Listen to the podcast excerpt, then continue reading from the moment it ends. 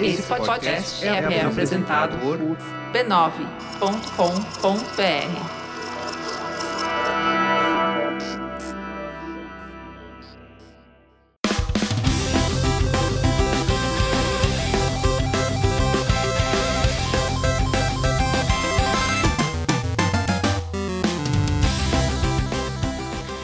Ao vivo, o Poco Pixel número 41. Eu sou o Adriano Brandão, do meu lado tá o Danilo Silvestre, tudo bom? Tudo bom, beleza? Maravilha. Qual que é o tema de hoje? O tema de hoje é Eu gosto de uma coisa errada. O que, que você vai falar hoje no programa, Danilo? É tabu. Você vai contar as coisas mais recônditas do, do- da sua intimidade, das coisas que acontecem nas wee hours da sua vida, assim? É- É minha intimidade videogameística. Ah, bom. São gostos inconfessáveis. É aquele, aquele gosto obscuro, bizarro, que você tem que tomar muito cuidado pra não falar em voz alta no meio pode- da rua. Você né? não pode falar, né, pro amigo no metrô, né? As pessoas podem ficar te olhando. Não acredito, ele gosta desse jogo? Como né? assim? Ele gosta disso mesmo, né? Ou nem, a pessoa nem tem reação, né? Tipo, que, que que é isso? Nem sabia que era possível que existisse um jogo assim. Com esse nome? que, que raio que é isso, né? A gente tem uma história própria, né? Com os videogames, com os, com os jogos, e a gente desenvolve uma mitologia que não faz sentido para as outras pessoas. Só faz pra gente, de uma linhagem enorme de jogos que foi importante pra gente e pra mais ninguém. a gente vai falar um pouquinho sobre isso, né? Sobre esses jogos que são pet games pra gente. São jogos que a gente gosta de cultivar, mas que não fazem muito sentido pra outras pessoas e que às vezes são totalmente desconhecidos. É que esse não faz sentido pra mais ninguém. O Orkut já mostrou pra gente que não é verdade, né? Tipo, sempre tem alguém que vai sempre- gostar daquele jogo. Sempre tem aquelas seis pessoas que compartilham dessa vergonha com você. E sabe o que não é vergonha, que todo mundo gosta e todo mundo pode compartilhar tranquilamente? É gonorreia? não! Porra, são os podcasts da família B9. ah, faz mais sentido que a minha resposta, inclusive. É. Bem lisogeira a tua resposta, inclusive. A, a família B9 de podcasts tem podcasts sobre todos os temas, todos os gostos, até os mais bizarros, até os mais mainstream. Tem pra todo mundo. São 328 podcasts, pela última contagem que eu fiz. E contando. Contando, então vocês entrem lá no site do B9 e deem uma olhada na lista de podcasts. Enfim, as caras que é legal. É e não, aí. não precisa passar vergonha por gostar disso. No fundo, ninguém vai saber qual podcast você tá ouvindo, porque você usa um fone de ouvido maroto no metrô, você tá ouvindo aquelas coisas bizarras assim. Você tá falando pouco pixel, Pouco né? pixel. Tipo. O quê? Você gosta de videogame velho? Ah, pouco pixel? Como assim? Os Mas- caras são marxistas de mesa suave. Mas, a- mas as velhinhas sentadas no metrô não sabem de nada. ah, é, não. Elas estão achando que você tá escutando coisas com os valores familiares. Você fica com aquela cara de safado anônimo. Bo- bora pro tema? Bora lá. Bora.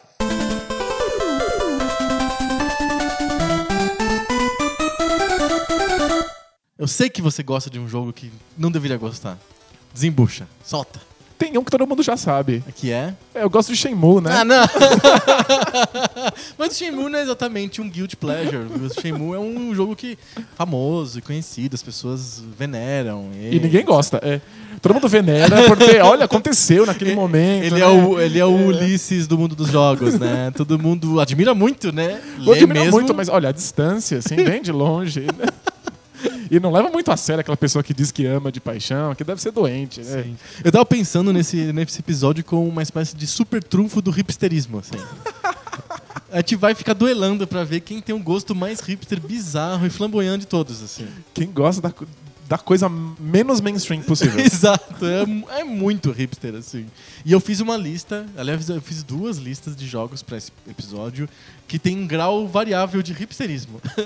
tem uma lista de jogos que são menos hipsters e tem uma lista de jogos que são mais hipsters. Os jogos menos hipsters, eles são obviamente importantes, reconhecíveis, mas não são, assim, famosos, Mario Brothers, assim, sabe? Claro, claro. Agora, os jogos mais hipsters são bizarros de verdade. Eu tô, tô- tô muito curioso. A, a minha, a minha lista é menorzinha, assim. Fazendo a pesquisa pra esse episódio, É. eu descobri que não tenho gostos tão obscuros assim. Será né? que não? É, mas bom, eu, eu tenho Não tem algumas- uns jogos japoneses esquisitos do Saturno, sei lá, umas coisas assim? Quer começar? Começa aí. Que curioso, porque eu tenho justamente jogos obscuros japoneses do Saturno. né? Esse é o teu hipsterismo de videogame. É, e eu não sei nem pronunciar direito o nome desses Ah, jogos. tudo bem, né? a gente chega perto assim. Solta pro teu primeiro jogo, então. Então, vou começar com um jogo japonês do Saturno. É que me ajudem na pronúncia desse nome, por favor. Shinrei Jusatsushi Taromaru. Pera aí, re repita. Não, não vale re repetir na edição, assim? É. Você dá um Ctrl C ou um Ctrl V? Melhor, tá bom. Eu vou mandar a voz do Google ler isso. Shinrei Jusatsushi Taromaru. É, Shinrei Jusatsushi Toromaru. Shinrei Jusatsushi Taromaru. Espero que não tenha falado uns 15 palavrões em japonês. Pois é, se o, se o nome do jogo é Benga Gigante, eu tô repetindo isso e os japoneses estão morrendo de rir. Benga gigante flácida na tua cara. É o que significa o nome desse jogo. Mas vai lá. É um jogo de Saturno Uhum. que faz o que o Saturno consegue de melhor. Um jogo 2D de plataforma, andando da esquerda pra direita com pequenos elementos 3D. Não é um jogo de navinha? Não, um shmup? Não é um shmup. Que estranho. Ele é Isso é muito estranho. que seja um jogo japonês esquisito de Saturno que não é um não é um shmup. shmup. Ele é quase um shmup. Ele é um jogo de ninja.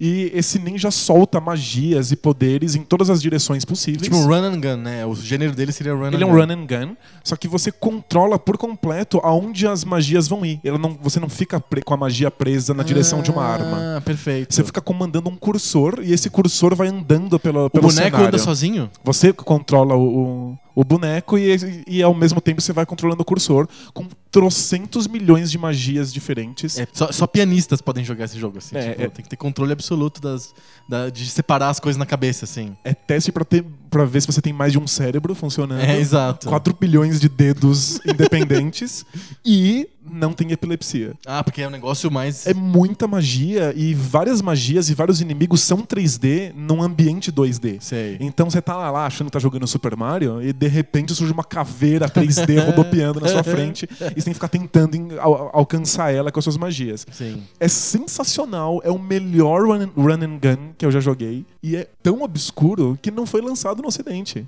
Esse jogo só existe na, na- na versão japonesa de Saturno. Que doido. Hoje em dia você encontra pela, pela internet, internet. aí. Dá pra assistir videozinhos do jogo e dá pra baixar o jogo também. colocaremos vídeos de todos os jogos nos famosos links do post. E várias... Será uma edição divertida. Vai, vai ser, vai ter muita bizarrice pra assistir. e várias magias envolvem candis. E você fazer movimentos de candi pra que a magia aconteça. Movimentos de kanji. É, você precisa desenhar, um você precisa desenhar o candi, ele te coloca um modelo na tela, você precisa desenhar Que pra magia bizarro. sair. Aí você descobre que no fundo é um jogo educacional sobre alfabetização.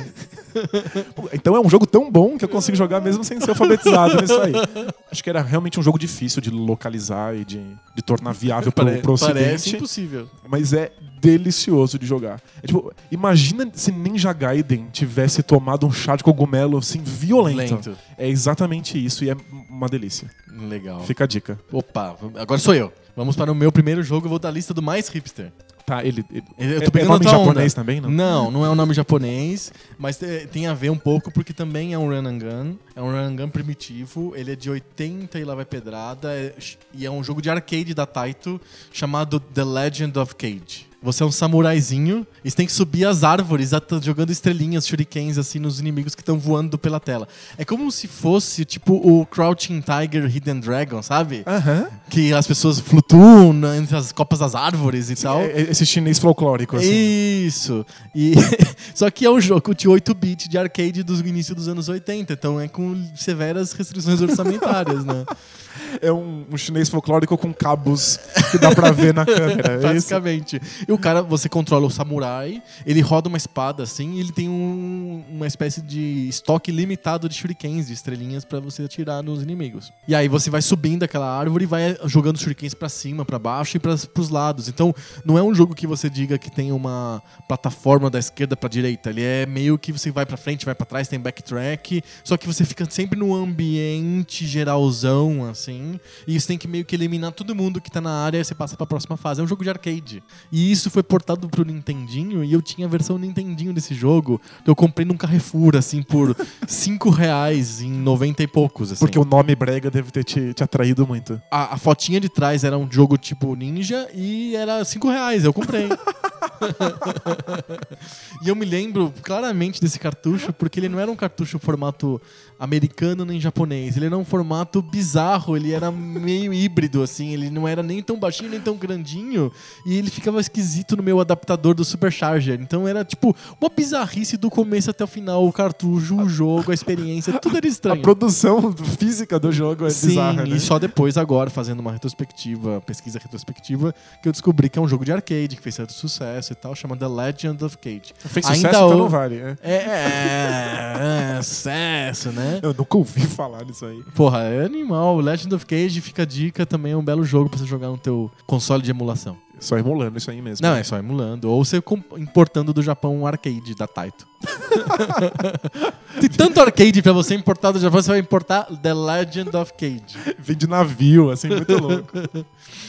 Tua vez. Mais um? Vou acabar minha, minha cota de jogos com nome japonês. E do Saturno.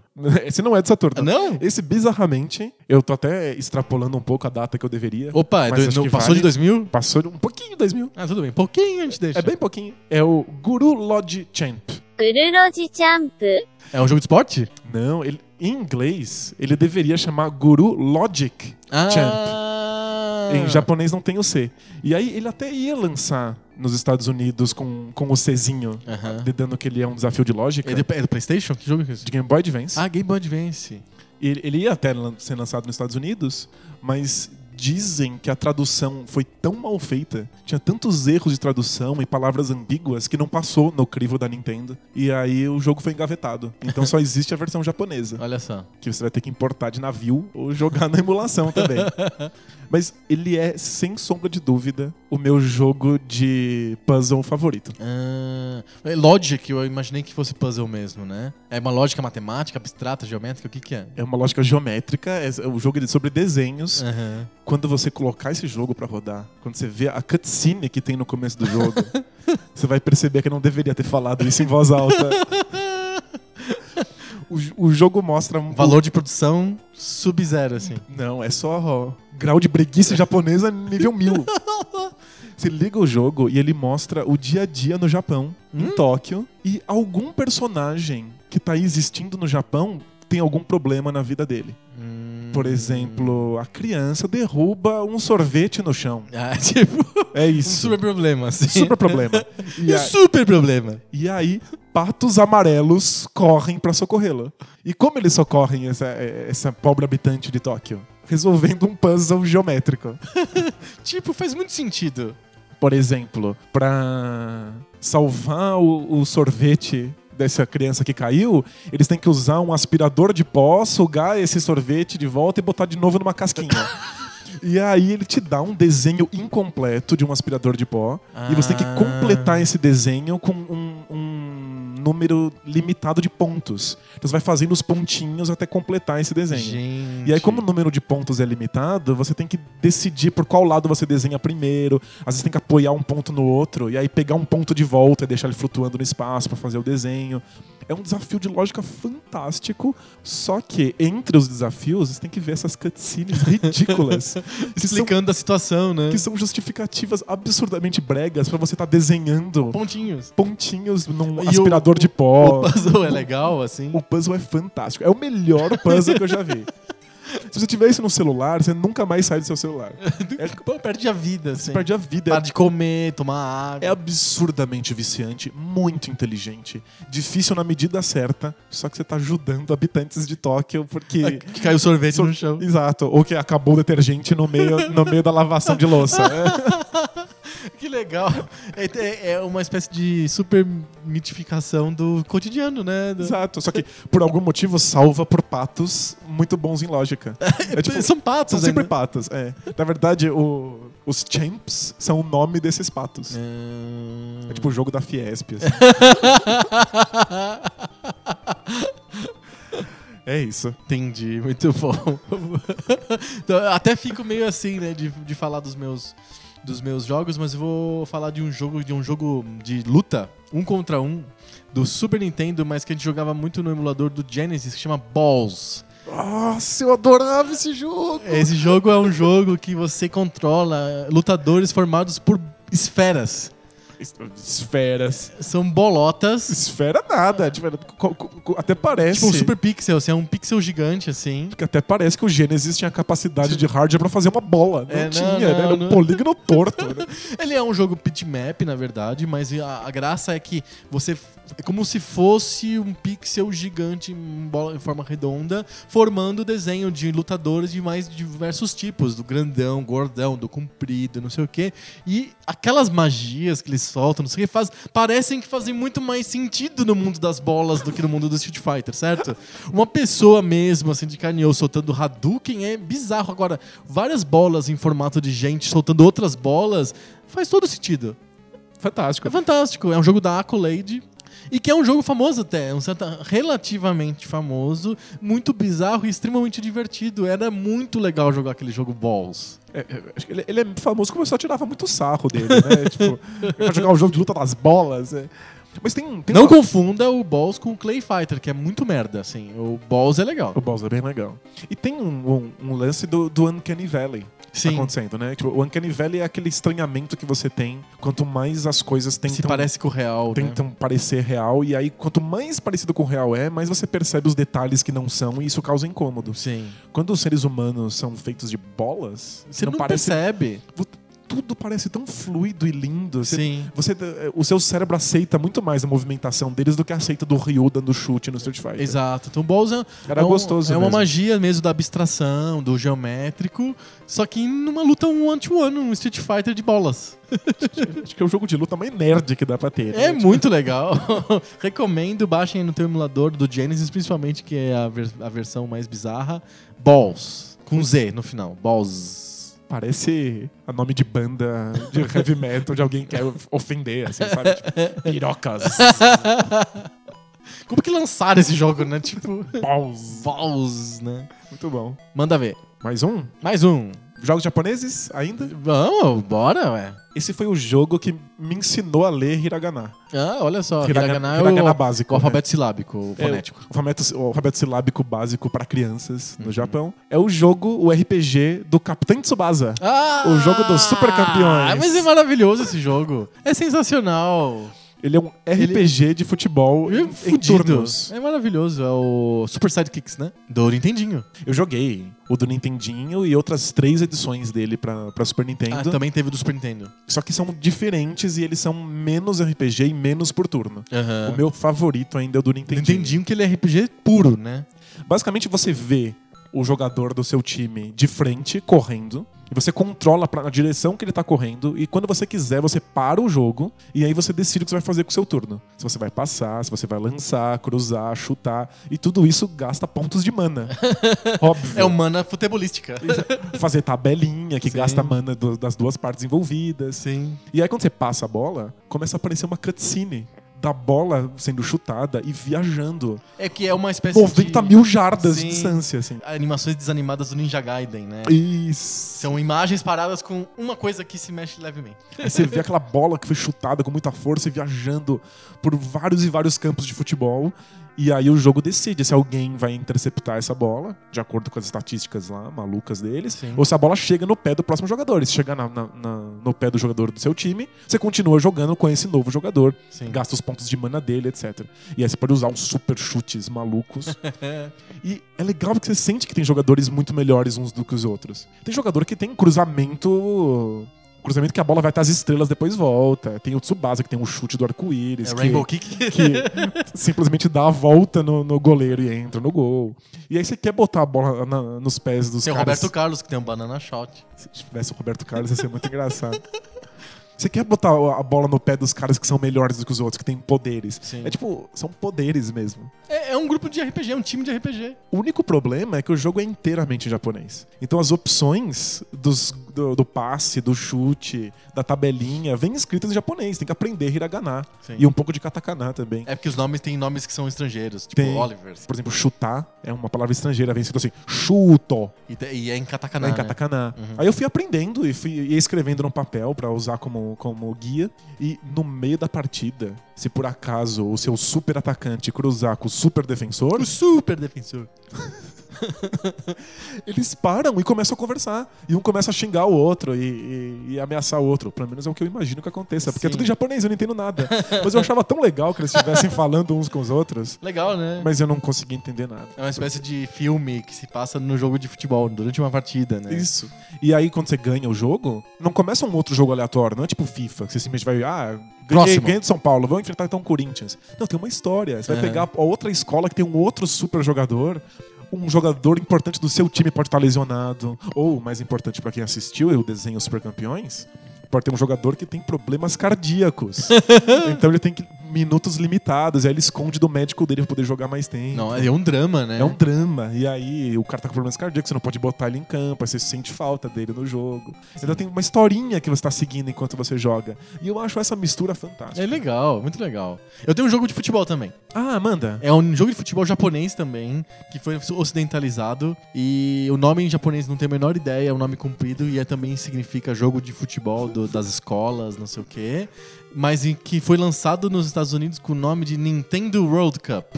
E que é uma. Eles pegaram um jogo que era de times colegiais do Japão e transformaram na Copa do Mundo!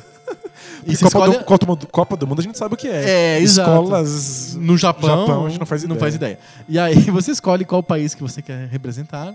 E aí você tem é, uns jogadores troncudinhos, ma- marrentos, assim, no campo, que se dão porrada de verdade, assim, dão chutes e derrubam os outros. E, e- e no final do jogo, nos 30 minutos do segundo tempo, já tem pessoas desfalecidas, mortas no gramado. E o jogo pode mudar de gramado para deserto, para gelo escorregadio, para tempestade com ventos fortíssimos, com árvores no meio do cenário. É uma Copa do Mundo padrão FIFA, total. É Copa do Mundo padrão Mega Man Soccer. É, é- é muito parecido com Mega Man Soccer nesse sentido, em que você também tem super chutes e não sei o que, você controla que jogadores que você quer colocar no, no- no gramado de acordo com a potência do chute, da defesa, se ele pula, não pula. E sempre tem um golpe especial que derruba todas as pessoas que estão na frente da bola e entram no gol loucamente, o goleiro voa. É aquela coisa japonesa, estilo arcade, mas é extremamente viciante, é muito divertido de tentar en- en- encontrar as combinações que dão as jogadas boas. E é muito bizarro de pensar uma Copa do Mundo tão selvagem, tão violenta. Se você pensar que são escolas diferentes enfrentando. São escolas É- diferentes se matando, assim. É, tipo, é, é bizarro, mas é exótico. É. Agora, botar numa Copa, Na do, Copa mundo, do Mundo. E é mais legal que a embalagem do jogo fala assim: futebol realista em nível internacional. Tá zoando. Sim, Realista. realista. Se encher, se encher de porrada com árvores no gramado? É, É, realista. campo de gelo. Genial. Ocidentalização fantástica. É perfeito e é um jogo da série Kunio-kun. Que a gente Ah, sempre fala, no, no, no- principalmente no blog, a gente falou muito pouco no podcast, mas os jogos da Namco, todos eles têm o Kunio-kun, que é o cara do River City Ransom. Que é um colegial invocadinho. Então, São o- vários jogos de colegial, assim. Tem, tem o River City Ransom, o Renegade mesmo é um jogo do Kunio-kun, que foi ocidentalizado. Tem o jogo do Super Dodgeball, que é o Queimada, Que eu adoro, é fantástico. que também é o jogo do Kunio-kun, e esse jogo de futebol. Eles não dão conta de mostrar a realidade colegial japonesa. Aí, tipo, É muito fascinante pro japonês a realidade colegial, não é? Muito. Os uniformes, e a diferença do uniforme de uma escola pra outra e a rivalidade que eles têm entre si. Sim. É uma coisa que a gente não, faz parte da nossa realidade, né? Não. Você acha que uma escola é rival da, da escola vizinha? Não. Eles têm gangue na escola e vai pegar de porrada a outra Muito escola na estranho. porta, né? É, muito engraçado. E aí, quando eu ocidentalizo esse jogo, não faz sentido falar de escola, então eles botam gangues na rua. Gangues na rua, ou, Copa, do, mundo, que é a mesma coisa. Ou Copa do Mundo de queimada. é, é isso, né? Basicamente é isso. Como tem essa tradição deles se pegarem de porrada, esses são jogos mais violentos, né? O futebol e a queimada são pra machucar o adversário. Sim. E aí, quando você bota isso no ocidente, fica muito esquisito. Muito esquisito, né? É muito Pergunta, esquisito. chama Nintendo? Nintendo World Cup, cara. E a Nintendo lançou esse, esse jogo? Não, não, foi a própria Tecnos que lançou no- nos Estados Unidos, mas chamou de Nintendo World Cup. Pode? Eu posso, eu posso ser uma, Ah, eu acho que é. uma produtora você- nada a ver e chamar meu jogo de Nintendo alguma coisa? Ah, é licenciado, né? E Nintendo é o console, então, sei lá, pode. Vou lançar um jogo pra PlayStation 4 chama PlayStation qualquer Soccer. coisa. É, PlayStation Soccer. Vai vender muito, vai ser uma bosta, porque só eu fiz. É. Vai, apare- vai aparecer na lista hipster Não, e o mais né? legal é que o Nintendo World Cup tem aquela capa com um goleiro pegando uma bola, não sei o que, num estádio de futebol e futebol realista, não sei o que. E você vai ver, é um, são cartoons de colegiais se se estapeando no gramado. Cabeçudos, assim. É, exatamente. Muito louco. Tua vez. Ainda no Japão? Vamos pro Japão. O Japão é um celeiro de bizarrice. Esse talvez seja o meu, o meu prazer secreto mais secreto no mundo dos videogames. Vai soar completamente maluco. Eu É. já tô, tô com medo do que os meus netos vão dizer quando eles ouvirem Tá esse- gravado, hein? quando eles ouvirem retroativamente isso aqui. Talvez já deva ter ouvido eu falar isso. Mas É. eu sou completamente louco por Tokyo Buzz Guide. Ah, sim. Eu tava esperando você falar do Tokyo Buzz Guide. Tokyo Pra- Buzz você fala Guide- tanto dele pra mim que pra mim já não é mais bizarrice. Assim. Ficou natural. Fica a dica, você tem um, um fetiche muito bizarro. Fale muito sobre Fale ele, muito que naturaliza ele, claro. mas não no metrô. o Tokyo Buzz Guide é uma série de jogos em que você dirige ônibus de transporte em Tóquio, no Japão. Ônibus de linha, de, de- de urbanos, assim. É tipo o ônibus que anda pela cidade normalmente. Só que não é um jogo arcade. Não é um jogo sobre fazer isso o mais rápido possível. Não é o Crazy Bus. A versão Crazy Taxi, assim, É. né? Entra uns caras muito loucos no seu, no seu ônibus, você vai dirigindo, atropelando pessoas pra deixar eles lá muito rápido. Não. Você pega ônibus de verdade, Linhas de verdade. de verdade, com os trajetos reais que existem em Tóquio, e você tem que seguir o horário planejado pra aquela linha. Parando no farol.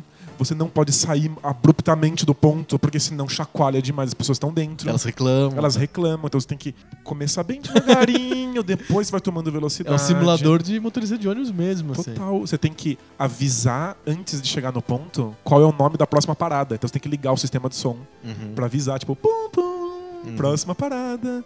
Você tem que esperar as pessoas subirem, depois fechar. Tem que abrir e fechar a porta. Se você andar de porta aberta, As pessoas começam a sair pra fora da pessoas- rua.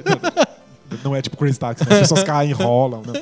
É, você simplesmente perde ponto, você vai sendo multado. Se você bater de levinho que seja o seu ônibus em outro carro, ou num poste, ou num farol, qualquer coisa que seja, o jogo acaba imediatamente. As pequenas cagadas que você faz no trânsito, eu passei no amarelo, ou acelerei demais o, o- o ônibus e aí alguém caiu dentro do meu ônibus, eu vou perdendo pontos. Como se fosse uma barra de life. Uhum. Agora, bateu o ônibus, nossa, por mais leve que seja, está Tá fora. eliminado. É o mais real que dá pra ser. e é fantástico porque você conhece a arquitetura de Tóquio, você conhece Tem quais uma são as reprodução, linhas. é de que. Tem uma é do reprodução. Dreamcast? O primeiro é de Dreamcast, de 99. E até os gráficos são bem simples, assim. Os seres humanos são. Lembram mais formas geométricas, assim, bonecos de Lego do que pessoas de verdade. Mas você vai conhecendo realmente como é. Como são os prédios, como é que é o. Como é que é o trânsito deles. Aham. Sabe? O Como- sistema de transporte. O sistema de transporte. Como é eficiente ele é. de sistema de transporte, Gente, né? eu, eu acho muito fantástico. O, o sistema deles de faixa de pedestre, que não é o mesmo que o nosso. Aham. E o fato que eles têm faixas de pedestre em X. E você tem que saber como lidar com isso, com o ônibus, pra, pra só atravessar o farol na hora certa. E tem algumas linhas que são mais rurais. Que saem de Tóquio e vão pra lugares mais afastados. E às vezes você passa 20, 30 minutos fácil, dirigindo em linha reta no meio de um monte de cerquinhas e, e- e plantação. E eu acho isso maravilhoso. É muito divertido. É, Mas e é- Me parece divertido, pra mim também me parece divertido. Tem alguns jogos orientados para os freaks de sistema de transporte. Tem o Transport Tycoon, É tem o Railroad Ty- Tycoon. O próprio SimCity é um pouco. tem um pouco essa cara de- também de, de sistema de transporte. Eu sempre achei o máximo. Eu sou maluco por metrô, por exemplo. Adoro saber o nome das estações, as linhas, as conexões, eu- conexão com o trem, com o ônibus. Eu acho divertido. Eu gosto. isso. E em outros países ainda, né, tem, É. tem uma graça própria. né? Sim, sim. Um dos dias mais felizes da minha vida foi quando eu achei o arcade do Tokyo Buzz Guide aqui no Brasil. Tem um ônibus mesmo que você entra É dentro. um ônibus gigante, custava uma fortuna. Joguei só uma vez. Mas é isso, é um tipo um ônibusão gigante e tem ó, tipo, a alavanca que você, que você tem que puxar pra abrir as portas. que legal. Sabe, é muito fantástico. Eu teria, eu teria um desse em casa fácil. É, então, é um pouco bizarro. É, é muito bizarro, porque no fundo eu tô me contradizendo aqui, porque eu tô, trabalhando sem ganhar um salário. É, é, exatamente. Você não gosta do Final Fantasy, mas gosta de carregar as pessoas no em Tóquio. Mas pelo menos é, é- é um trabalho que eu nunca poderia ter na vida real. Assim, não, eu não. Não posso ser motorista de ônibus em Tóquio. Eu não sei nem dirigir. É, exato. Então eu aceito fazer de graça só pra saber como é que é. É, é, faz sentido. Não, eu vou falar de um jogo então de MSX. Aliás, eu eu tenho vários jogos de MSX na minha lista, porque Legal. o MSX é ótimo pra bizarrices, assim, né? É um, primeiro porque Era um computador, então você podia lançar jogos sem precisar de licença de ninguém, coisa assim. Então era fácil de cri- criar jogos sem nenhum tipo de lógica envolvida, Sim. lógica de mercado e tal. E também porque não é um console tão novo e também não é um console tão popular. Então qualquer jogo coisa estranha, É, né? qualquer jogo acaba virando meio bizarro assim. E eu lembrei de um jogo que é uma versão do Arkanoid. Lembra do Arkanoid? Sim. O Arkanoid é um jogo de rebater bolinhas. Você- é um palito embaixo e fica caindo uma bolinha, você tem que destruir o murinho colorido que tá na tua frente. É um Pong pra um jogador. É um Pong pra um jogador que é um jogo de arcade dos inícios dos anos 80 e tal.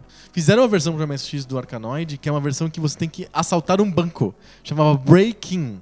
E aí é como se você estivesse entrando nas salas do banco em busca do cofre, só que você vai rebatendo bolinhas pra quebrar as paredes pra você entrando no jogo um- uma, uma sala do banco em diante. Eu jogava Breaking. Você jogava Breaking? Eu adorava esse jogo, mas eu não fazia a menor ideia que eu tava saltando um banco. É, é um assalto ao banco. Você é igual o palito do Arkanoid, só que tem olhinhas embaixo e você. O olhinho tá sempre olhando onde tá a bola, né? Eu achava isso o máximo. E aí você consegue, é, que nem no próprio Arkanoid, você consegue power-ups pra fazer a bola grudar em você, pra bola você ficar grandão, um palitão grandão, e assim por diante, que tem mais bolas batendo ao mesmo tempo, etc.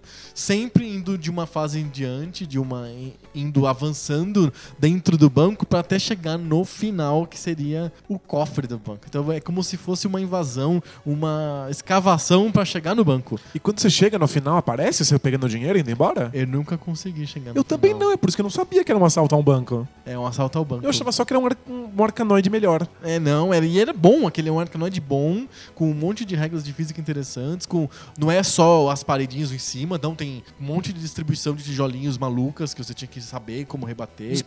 power-ups eram muito legais. Tinha vários power-ups divertidos, era um jogo difícil, chamava Break-In, é pro MSX e era simulava um assalto ao banco. E aí eu tenho, eu vou emendando comigo mesmo, eu tenho um outro jogo de assalto ao banco, que é um jogo de... E a gente achando que GTA que era complicado. né? É, um jogo de assalto ao banco, que é um jogo de assalto ao banco no Velho Oeste pra arcade da SEGA chamado Bank Panic. Em que você é um, um xerife em primeira pessoa e você tá no, entrou numa agência bancária e tem várias portas na tua frente que são os guichês da agência bancária e aí vão abrindo as portas e vão aparecendo os assaltantes. E você tem que atirar rapidamente nos assaltantes pra fazer o dinheiro que eles estão segurando cair no chão e você vai recuperando o dinheiro que eles estão tirando do banco. Animal. De vez em quando aparece na portinha, aparece os funcionários do banco. E você não pode matar eles. Você tem, que ficar esperto pra não atirar na- nas pessoas que são inocentes, só atirar nos bandidos. É um arcade com revólver, tipo House of the No- Dead? assim? Eu acho que no, no Fliperama é um arcade com revólver e saiu nos consoles, em computadores, com uma mirinha mesmo, pra você controlar Jogar no. D-pad. Jogar no D-pad. Saiu no Master System, saiu no. Acho no Mega Drive não, mas saiu no Master System, saiu no MSX e saiu no arcade que ficou, ficou mais famoso, chama Bank Panic. É um jogo japonês de assalto ao banco no Velho Oeste. Muito louco. Isso é, e não sei porquê, eu achava fascinante aquele jogo quando eu era criança. Ou porque eram gráficos bonitos, ou porque falava de Velho Oeste, ou porque falava de banco. Eu achava legal por algum motivo, assim. Primeira pessoa. É em primeira pessoa, alguma coisa me fazia achar incrível aquele jogo. E na verdade, ele nada mais é do que um gênero do gênero stand de tiro. Ele é um stand de tiro. Você vai levantando os, os alvos assim na tua frente e você vai atirando. Só que é dentro do Velho Oeste. Você vê como a, a tematização pode fazer uma, uma diferença grande. Exatamente. Especialmente no imaginário infantil, né? Sim, eu achava incrível. Bank Panic. Muito louco. Tem mais jogo aí de, de assalto a banco? Assalto ao banco, não. Ah, tem um jogo de um ladrão também, que de repente pode ser interessante, que é um jogo da Nintendinho, que é a versão meio Zelda, meio RPG, meio Adventure do filme do Robin Hood. Chama Robin Hood, The Prince of, of Thieves, que é o filme do Kevin Costner. É é a versão filme do Robin Hood, é isso? É, tem o filme do Robin Hood, que é o do com Kevin Costner, fizeram o, o jogo pra Nintendinho do filme do Robin Hood. Que aparece o Kevin Costner e tal. E ele é igualzinho ao Zelda. Então você vê a visão, você vê de cima, aí você vai andando numas, nos castelos, assim, vai pegando eh, power-ups, vai descobrindo caminhos, vai descobrindo passagens secretas.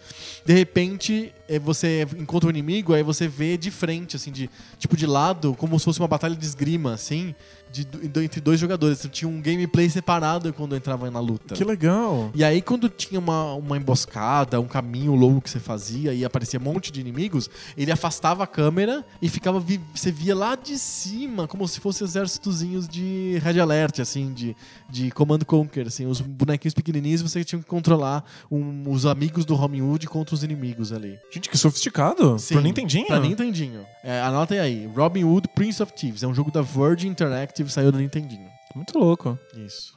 Tem assalto a banco aí? Ou Não, algum mas- ladrão de algum tipo? Mas você falou que esse é um jogo estilo Zelda? É, Eu- jogo estilo Zelda. Eu tenho um jogo estilo Zelda, Ah. que inclusive é, é prazer secreto, não porque o jogo seja pouco famoso, que as pessoas não reconheçam que o jogo seja bom, mas é porque eu acho melhor do que Zelda. Que E isso, é? isso não pode falar em voz alta, Ah, acho, né? que, eu- acho que eu sei que jogo que é. É o Beyond Oasis. Beyond the Oasis, sim. do Mega Genesis, Drive. é. né? Eu sou completamente ensandecido por Beyond E Oasis. é muito bom mesmo. Eu acho fantástico, eu acho melhor do que o Zelda de Super Nintendo, mas finge que eu não falei isso. As pessoas ficam muito bravas, né? Porque Sim. eu gosto muito de Zelda e eu entendo toda a importância histórica de todos os Zeldas. Os três em particular, o, o primeiro, que é o The Legend of Zelda Nintendinho, que criou todo um gênero próprio. O Ocarina of Time, que inaugurou a, a aventura 3D de uma maneira contextual. Sim. E o do Super Nintendo é uma versão. Tá, entre os dois, é uma versão super avançada Da versão do Nintendo. da versão do Nintendinho, contando uma história, com mais ênfase na narrativa. Mas o Beyond Oasis está em outro nível. É muito. Beyond muito, Oasis é bem é legal. muito melhor. Ele tem uma ambientação meio Mil Uma Noites, né? Uma coisa assim. É, ela mil uma noites pelo olhar de um de um japonês. né? Então ele não consegue saber exatamente o que é Arábia, o que é Europa. É é uma mil e uma noites misturado, com Misturado. fantasia medieval. é. É meio bagunçado, mas o herói principal tem uma cimitarra e ele tem uma, uma luva mágica que consegue sugar espíritos de elementais. Uhum. Então alguns espíritos parecem gênios da lâmpada, Sim. outros parecem Demônios. também, mas alguns parecem simplesmente criaturas do Tolkien. assim. Sei, sei. Então, tipo, é uma bem- mistura é louca. bem, é bem misturado. E a música do Yuzo Koshiro, ela é wagneriana. Ela é uma imitação de música sinfônica do século XIX. Então é uma joga pra esse universo meio mitológico nórdico mesmo, que não tem nada a ver com a Mil e Uma Noites. Nada. Nossa, que bagunça. É bem bagunçado. E quão competente é a imitação dele de Wagner? É bem engraçado. É bem divertido. Wagner, Richard Strauss, assim, bem engraçado. Engraçado quer dizer que você é tão ruim que você dá risada? Não, não, não, não. É engraçado porque é engenhoso. Você escuta e fala, ah, tá pegando aqui, ah, o gesto aqui. Você- é tipo cheio de rasa, assim. É Ah, legal. engraçado. Ele é, ele é culto, né? Ele, tipo, Ele é culto, ele, ele, é culto. manja. Ele manja. E a, a trilha sonora é, é uma delícia de jogar. Tipo, acrescenta muito pra, pra, pra ambientação, mesmo Apesar que, de não ter nesse sentido nenhum. mesmo que a ambientação seja completamente Bizarra. bizarra, né? Mas o Tipo, jogo é muito legal. Eu me lembro da, da- dos gráficos bonitos e das lutas fluídas, assim. Imagina se Zelda, em vez de um golpe só, uma única espadada, tivesse trocentos golpes diferentes. Tem um quê de Street of Rage, assim, né? Sei. No fato que você, você tem combos e você tem vários golpes diferentes pra usar, várias magias. Mas, curiosamente, mesmo que, o, que o, o combate seja tão fluido, que as criaturas sejam tão legais de enfrentar, o jogo é totalmente focado em puzzle. Uhum. Então você sempre vai entrando nas dungeons e tendo que usar os espíritos, os elementais que você colecionou, pra ir resolvendo quebra-cabeças muito complexos. Alguns deles envolvem combate, mas em geral não. E aí você vai resolvendo esses quebra-cabeças pra conseguir o novo elemental, que vai tornar mais legal ainda a mistura de elementais que você vai precisar pra liberar o próximo. Sim. Sai um pouco do padrão do Zelda, em que você pega um item e esse item resolve essa, essa dungeon. Você sempre tem que usar tudo pra resolver tudo. É realmente um jogo difícil, assim, né? É De- difícil. tem que ficar coçando a cabeça. É um jogo inteiro. longo. Longo, um mundo enorme. Você pode ir pra qualquer lugar, você não tem como saber direito. Tem um mapa no jogo e você pode apontar no mapa pra onde você quer ir, ele te faz o caminho. Assim, é- é- eu acho sensacional, melhor do que o Zelda. É muito bom mesmo. Mas é um jogo que fez sucesso só relativo, assim, Uhum. fez sucesso pra quem tinha um Genesis. Ninguém coloca na mesma liga que Zelda, ninguém Não, comenta não mesmo. sobre, sobre, sobre a existência desse jogo ne- nesse estilo. E também tem um monte de, de, de segredos e um monte de, de paredinhas que você usa o elemental certo, você consegue entrar pra pegar novos itens. Sim. É muito legal. Eu vou falar de um jogo também que é um jogo fantástico, um jogo sensacional, que também eu acho melhor do que vários jogos da mesma categoria, mas que ficou meio esquecido e que ninguém fala hoje, que é a série Yar Kung Fu. Yar Kung Fu é a série da Konami, do começo dos anos 80 também, de arcade, de luta um, contra um. Antes do Street Fighter 2. Todo mundo dá o, o crédito pro Street Fighter nessa, né? É, ele- o Street Fighter começou, luta contra um. Não é verdade, o próprio Street Fighter é o 2, né? Ele tem um jogo antes dele que ninguém gosta de lembrar, do Street Fighter 1. Mas antes disso já teve outros jogos de luta contra, contra um. E o, o que me marcou muito, assim, quando eu era criança, foi o, o Yar Kung Fu. É um jogo da Konami, de um lutador tipo Bruce Lee, assim. ele chama Olong. É um Bruce Lee genérico. É um Bruce Lee genérico. E ele luta contra, sei lá, 10 assim, é, adversários que tem como os nomes representam as armas ou a característica do, do, do adversário. Então, a Star é a menina que joga estrelas Shuriken. tem o Bo, que é o cara que tem um bastão, assim. É bem Perfeito. divertido, assim. E tem os cenários bonitinhos da China, não sei o quê. E você é um lutador de Kung Fu que vai enfrentando um contra um em rounds, como se fosse um Street Fighter, é, é, esses inimigos o- com golpes de Kung Fu. Você não usa arma, não tem magia, não tem nada. Não tem magia nenhuma, os Nenhuma. golpes são bem limitados. Os golpes são limitados e tem um lance que é um jogo bem aéreo, assim. Tela, ela é bem grande, o bonequinho é, É bem pequeno. Então você consegue dar grandes saltos e pular por cima do, do, do teu inimigo. É muito divertido. Acaba sendo um jogo de estratégia, assim, que você Tem, tem, que muita descobrir, estratégia de encaixar o golpe, como que fazer. pular por cima. Exato. Esse é o jogo do arcade. Tem uma versão suavizada, mais simples dele, que saiu tanto pro MSX quanto pro Nintendinho, que chama Yar Kung Fu. E ele era mais simples, assim. Era contra cinco ou seis só lutadores. Não tinha um cenário, era só um fundo preto. Tinha uns tijolinhos em volta pra fechar o cenário, assim. Bem simples, mas a jogabilidade era deliciosa de você ficar socando aqueles inimigos. Com tática, uma, uma luta cadenciada. Bem legal, assim. Mas o bom mesmo é um jogo que saiu só pro MSX, que é o Yar Kung Fu 2. Que você tá lutando contra. Você controla o filho do Olong, que na versão do MSX chama Lee, então você tá controlando o Lee Jr. que é o Lee Young, né? O nome do. É pra ficar mais chinês, né? Então ele é o Young, né? Ele, entre cada luta, ele tem um, pequenas fases que você tem que matar pequenos inimigos, são inimigos pequenininhos que estão voando, assim, em cima de você e você tem que destruir aquelas criaturinhas Ele- estranhas. vezes, tem, Que tem uma é que eles tacam- igualzinho a uma fase de introdução do Nemesis ou do Gradius, que é pra, feito pra coletar power-up aqui. É fantástico. Pra te dar uma forcinha. Isso, então você, antes de chegar a lutar contra o lutador principal, você tem que bater nesses bichinhos. Se você bater bem, ele, você ganha lamens de invencibilidade, você pode ganhar uma vida conforme os pontos que você vai co- coletando. Então ele te dá uma chance. Claro, se você for ruim, ele vai bat- eles vão bater em você você joga com energia reduzida, uma life reduzida pro lutador principal, pro inimigo principal. Mas é legal porque se você vicia nessa parte, você consegue, ajuda né? pra você até você descobrir qual é a estratégia certa pra vencer os inimigos. Os inimigos. E é muito divertido. Os inimigos são super variados, os cenários são variados também. Eles geralmente soltam magias e tiros, e espadas e alguma coisa assim em você. E você não pode fazer nada, você só realmente luta Kung Fu. E tem uma, uma tática, estratégia. É um jogo muito, muito legal. Pena que ficou filho único, né? Total. É, Ninguém acho- lembra mais da série Yar ninguém lembra, mas ele, ele é mais precursor do, do Virtua Fighter. É nesse sentido de ser uma luta cadenciada, né? Uma luta de verdade, com, com cadência, ritmo, sem nenhuma magia, nem golpes muito absurdos. né? Sim, é menos nessa coisa histérica de tudo acontecendo ao mesmo tempo e mais realmente pro- pro- como que eu encaixo o golpe? Será que eu dou um pulo sobre a cabeça do cara e dou um golpe baixo ou alto? Você vai pegando o jeito de cada inimigo, é muito legal. Outro jogo de luta, de arcade também, dos inícios, do início dos anos 80. Eu joguei muito, muito, muito durante a minha infância e que eu acho que pouquíssima gente lembra hoje, que é o The King of Boxer. King of Boxer é um jogo que de boxe que você controla um japonês de bigode e cabelo rosa.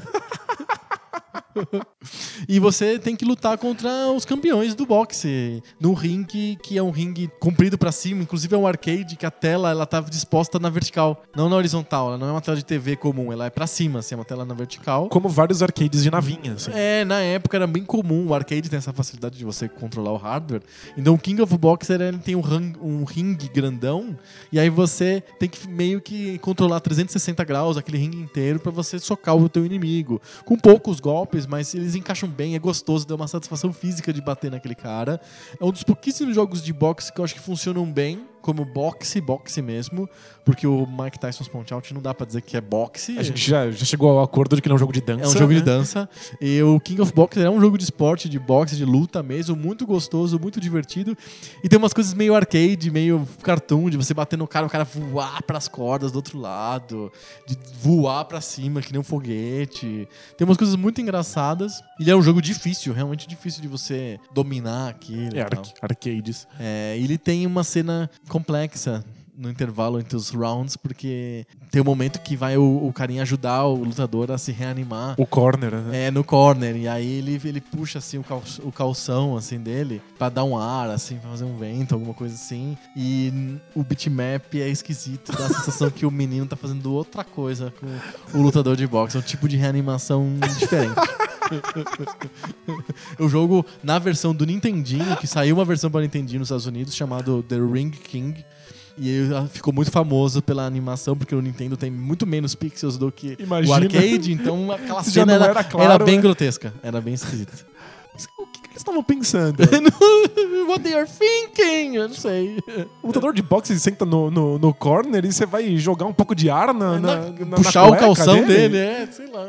Nunca ouvi falar de alguém que tivesse calor no, no, no ventre durante uma luta. Não sei, japoneses. Que loucura. É, The King of Boxer ou no Nintendinho, que é um jogo muito pior, mas muito pior mesmo, The Ring King. Um jogo de boxe divertido. Com boquetes. Eu falei.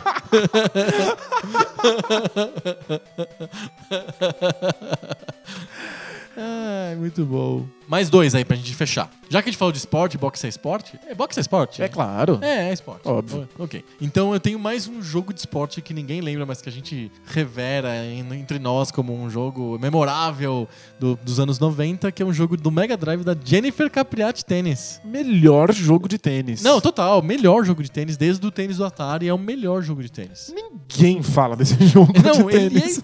é, é totalmente desconhecido. O jogo da Jennifer Capriati do Genesis. Todo mundo que jogava aquela porcaria que era o André Agassi tênis do Muito Super ruim. Nintendo. Muito ruim. Nossa, aquele é um cocô. Eu prefiro o Jennifer Capriati Tênis até os jogos modernos, tipo Virtua Tênis e Não, tal. mas o, o Jennifer Capriati Tênis é o predecessor do Virtua Tênis. Ah, é? O, o Virtua Tênis é, é tipo o jogo de tênis que sobrou. Sim. Ainda é lançado volta e meia pela Tem, né? SEGA. Aham. É, e é realmente bom. E ele, a base dele é totalmente Jennifer Capriati. Olha aí, ó. Porque foi feito pelo estúdio da SEGA. Entendi. Se você joga bem Jennifer Capriati, você consegue se virar no Virtua Tem as Tennis. mesmas é, bases, É a né? mesma base. Eu consigo mandar bem no Jennifer Capriati.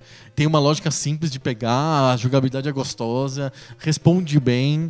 É super gostoso de jogar, é super interessante e ninguém, ninguém, ninguém jamais ouviu falar de Jennifer Capriati. E é tão Tênis. bom. Os personagens são inventados, mas eles são diferentes uns dos outros. Muito diferentes. É, é muito Ah, ah, diferente de uma- jogar na rede jogar no fundo. Tem a diferença do tipo de terreno, saibro e gramado e artificial. É super bom, assim, a diferença você percebe claramente. O jogo é... Os gráficos são super simples do Genesis e funciona mega bem. E ele não é ultra arcade, tipo, não, é Não, uma coisa não. que você só bate na bola e vai, tipo os jogos de tênis do Mario. Não é um jogo excessivamente cheio de, de detalhes e com 4, 4 milhões de botões pra cada tipo de golpe. Não, não, não tem Ele- tanto botão. Ele não é arcade, mas ele simplifica ao máximo a simulação de tênis real. Sim, e É. funciona muito bem. Nossa, extremamente divertido. Dá pra ficar horas jogando tênis. Nossa, no eu jogaria. Vamos, Fácil. Vamos botar no emulador e a gente joga Vamos Jennifer fazer Capriati. uma partida de Jennifer Capriati tênis. Nossa, fácil. Só depois Hum. De eu te mostrar quão bom eu sou, porque você já, já duvidou disso, no Silver Surfer. Ah, duvido. eu duvido que o Silver Surfer seja um jogo bom e duvido que você seja bom como você é, fala que é no Silver Surfer. É, é por isso que o Silver Surfer tá na minha lista. Porque você é bom. Porque ninguém acredita que ele possa ser um jogo bom. Ele, inclusive, aparece na lista de várias pessoas de piores jogos de os todos os jogos de tempos. todos os tempos, exato. Os jogos mais infames de todos os tempos. Mas ele, ele é um shmup fantástico. Ele é um shmup muito bom, muito difícil, que me dá liberdade de escolher em que ordem eu vou enfrentar cada fase e cada chefe. Então, tipo, parte você pode ser fantasticamente bom. Você pode, ser, você pode regaçar nesse jogo. Se você fizer a ordem errada das fases, você não tem muita chance. Você precisa aprender qual é a ordem pra acumular power-ups em uma, que você seja melhor, pra você conseguir. Tem uma tática, tem Tem- uma, uma inteligência de jogo também. É, ele lembra Mega Man. Aham. No sentido de que não você pode fazer em qualquer ordem possível. Você tem que fazer primeiro na fase que tenha mais facilidade pra poder usar a arma do chefão pra vencer os outros. Sim. Não tem arma do chefão no. Você não no rouba a arma de ninguém, é. Mas você ganha power-ups durante a fase. Então, se tem uma fase que você consegue fazer sem morrer, você tem que fazer essa primeiro pra conseguir esses power-ups pra deixar a fase mais difícil, mais simples. Perfeito. É animal, é só um jogo que exige muito de você. Ele, ele não é meio quebrado nessa dificuldade toda, cara. De verdade, assim. é- Ninguém fala isso de um monte de outros team-ups que são bizarramente difíceis. Não sei, por, por algum motivo, as pessoas querem que o jogo do Silver Surfer seja fácil. Eu acho que porque o Silver Surfer é um personagem ultra poderoso. E aí se, se espera pode que ser. passe aquela, a- a- aquela percepção, aquela sensação de você ser super forte, que nada te vença. Mas o, o Silver Surfer simplesmente tem a dificuldade normal de qualquer shmup muito difícil. Exige que você decore, que você crie estratégias, que você conheça absolutamente o lugar que não vai tomar tiro na, naquela, naquela tela. Pra mim é normal. E tantos shmups difíceis são reverenciados, por que, que, o, que o Silver Surfer tem essa fama horrível? Pois é. Eu acho que tem duas coisas. Acho que uma porque é um jogo de super-herói. Então tem o Silver Surfer ali, as pessoas têm altas expectativas quando o jogo tem um personagem famoso. Sim. Se fosse o Zé Ruela ou se fosse o Pato de Borracha da Fiesp contra Silver Surfers espalhados pelo ambiente, é, acho que as pessoas achariam mais divertido do que você o jogo do Silver Surfer. E acho que a segunda coisa é que ele ficou malignizado um pouco pelo vídeo do Angry Video Game Nerd. Pode ser. é. Que ele já tem uns 10 anos esse vídeo, e aí ele já, a gente já incorporou algumas verdades, entre aspas, que o Angry Video Game Nerd trouxe no vídeo. Que o jogo é muito ruim, que a LJN é uma merda, etc, etc. Porque o jogo é difícil demais, não é um ponto quebrado. Exato. Então, eu fechei o Silver Surfer. Aham. Eu não fechei Ninja Gaiden 1. não consigo. Não, não, não, nem importa o que, Mas eu acho que, eu você não tem uma alma de chumupeiro, assim. Você consegue entender a lógica mais fácil e perdoa essas pequenas falhas, porque, é um, afinal de contas, é um shmup. Acontece, mas Assim como eu, por exemplo, perdoo um monte de cagada de adventure, point and click, porque eu gosto, sei lá. Justo. Mas é justamente por isso que shmups têm que ser julgados por pessoas que conhecem a história dos shmups. Né, O shmup tem que ser comparado com jogos do seu gênero, jogos que têm as mesmas regras, as mesmas propostas. Você não pode comparar Super Mario com o jogo do Silver Surfer. Vai parecer que ele é quebrado, porque Sim. ele é muito cruel, que ele é Exato. muito mal.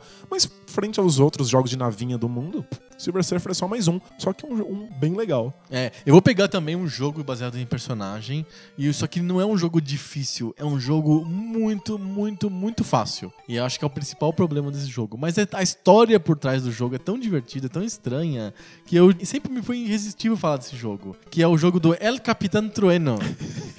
Vocês conhecem o El Capitán Trueno? Hã? Hã? Não, ninguém conhece o El Capitán Trueno porque a gente não mora na Espanha. O El Capitán Trueno é um personagem espanhol que é uma espécie de cavaleiro negro ou cavaleiro valente, sei lá o que, da Espanha medieval. Ele é famoso na Espanha? Ele é bem famoso na Espanha, tem filme, tem desenho animado, tem quadrinhos principalmente. Ele é um quadrinhos dos anos 50, 60. Como se fosse o Conan, só que ele não é naquele mundo esquisito, meio apocalíptico do Conan. É um, é um mundo da Idade Média, é, fantástica, da europeia, tipo El Cid, ou tipo Don Quixote, ou coisa assim. Perfeito. Só que é com um cara chamado El Capitán Trueno, o Capitão Trovão, né? Trovão em espanhol não é trovão, é trueno. Olha, errei muito na minha vida, então. É o Capitão Trovão, é o Capitão Trueno. Ele tinha dois amigos que estavam sempre junto com eles na, naquela na pack dele, né, no- nos quadrinhos, que era o Golia, que era um cara grandãozão assim e tal, e o Crispin, que era um cara pequenininho assim, todo ágil e tal. E esse, esse personagem era tão famoso na Espanha que quando a Espanha teve um boom de produção de jogos para computador no meio pro final dos anos 80 e eles faziam jogos para Amstrad CPC principalmente, mas também para os ZX Spectrum e para o MSX, a, uma das produtoras espanholas chamada Dynamic, que fez 200 milhões de jogos, um desses jogos era um jogo licenciado do Capitão Trueno. É que nem a gente faz jogo licenciado da Turma da Mônica ou do Chaves. É. Lá na Espanha eles fizeram um jogo licenciado do Capitão Trueno. Não tem o Chapolin contra o Drácula no- Então. no, Brasil? Exato. Lá eles fizeram um jogo, e a mérito porque eles fizeram um jogo mesmo, não é um trocar o sprite de um jogo já existente. Exato. Eles fizeram um jogo mesmo chamado Capitão Trueno, pro que era um, um personagem muito famoso e querido na Espanha. Isso é tão engraçado, tão divertido você pensar que você tá jogando com um personagem que você não conhece, mas que tem uma carga toda gigante em outro país. E é um jogo ruim, na verdade, porque ele é lento, ele é muito fácil. Os puzzles dele, que são basicamente a hora que você tem que trocar do capitão pro Crispim ou pro Golia, são óbvios demais. Tipo, aparece um muro na tua frente. O que você faz? Você chama o Golia, ele vai dar um murrão no muro e ele vai cair. Mas pelo menos pra mim inaugurou esse tipo de jogabilidade. De Que você- depois foi usado em vários jogos. Esse Tipo, de The trocar- Lost of Vikings, sei Exato. lá, coisa assim, né? E ele é, um, é um- ele é um muito curto, então, tipo, em cinco minutos você termina o jogo. ele é, os gráficos são bonitos, mas muito lentos. E Eles- bonitos, mas tem uma cor só. Eles são preto e branco, com algumas coisas amarelas. Então, tipo, ele tem deficiências grandes, assim. Mas o background dele de ser um jogo espanhol. Que outro jogo espanhol que a gente joga, fora o Comandos, assim? É. Tipo, que fala de um personagem típico lá, de quadrinhos famoso lá. É, Tem tão, uma carga tão legal em volta desse jogo que eu, eu coloquei na minha lista de Guilty Pleasures. Capitão Trueno é uma história divertida, assim. É o, E a é o própria- fator bizarro. é um assim. fator bizarro. E a própria Dynamic tem outros jogos ligados à Espanha, por exemplo. Gosto de citar sempre que é o Michel Futebol Master. O Michel, ou como se fala mesmo na espanhol, Michel, ele era um jogador do Real Madrid e tal, que foi capitão da seleção espanhola por muito tempo. Então ele era um jogador que era muito famoso na Espanha. e aí fizeram um jogo de computador dele, ué. Como tem o jogo do Pelé. tem o jogo do Mitchell também. É, por que não? Por que não? É como se tivesse o jogo do, sei lá, do Ademilson. Sa- Sabe, tipo. é legal ter essa variedade de coisas também em videogame. Que a gente perdeu um pouco quando É. os jogos começaram a ficar muito caros pra serem feitos. Né? Exato, ficou muito globais. O El Capitão Trueno é um pouquinho uma amostra divertida de quanto que pode ser uma cena de jogos locais. E a Espanha teve uma cena bonita de jogos pra computador no final dos anos 80 e o Capitão Trueno é um exemplo divertido. A França também teve uma no, no, no começo dos anos 90. Tem um jogo que a gente fala sempre que tá na minha lista, que não vai dar tempo de falar, que é o L'Héritage, que é o La que a gente fala sempre. Que na verdade o nome dele é L'Héritage, que é um jogo francês. Que foi apoiado pelo governo francês, que deu Exato. dinheiro pra que os desenvolvedores fizessem coisas novas. Exato. Então é, essa cena local de jogos é divertida, é bacana de, de pensar. É. O- Tem jogos brasileiros também, mas isso aí é o papo pra outro podcast. Posso acabar com, com o meu último jogo da, da minha lista? Deve. Não é que ele seja ruim, É. é que eu acho que ninguém nunca citou esse jogo numa lista. Ele não tá em lista nenhuma. O jogo é o Sneak and Peek do Atari, também conhecido como o, jogo, do esconde-esconde. É. E o engraçado é que eu ganhei esse jogo da minha mãe, que ela guardava os jogos numa porta muito alta do armário, que eu não conseguia alcançar. E aí, quando eu enchia muito o saco, ela abria, Pegava um pegava aleatório. um, me dava, e eu jogava isso até debulhar. E aí, depois vinha outro. E ela me deu esse jogo.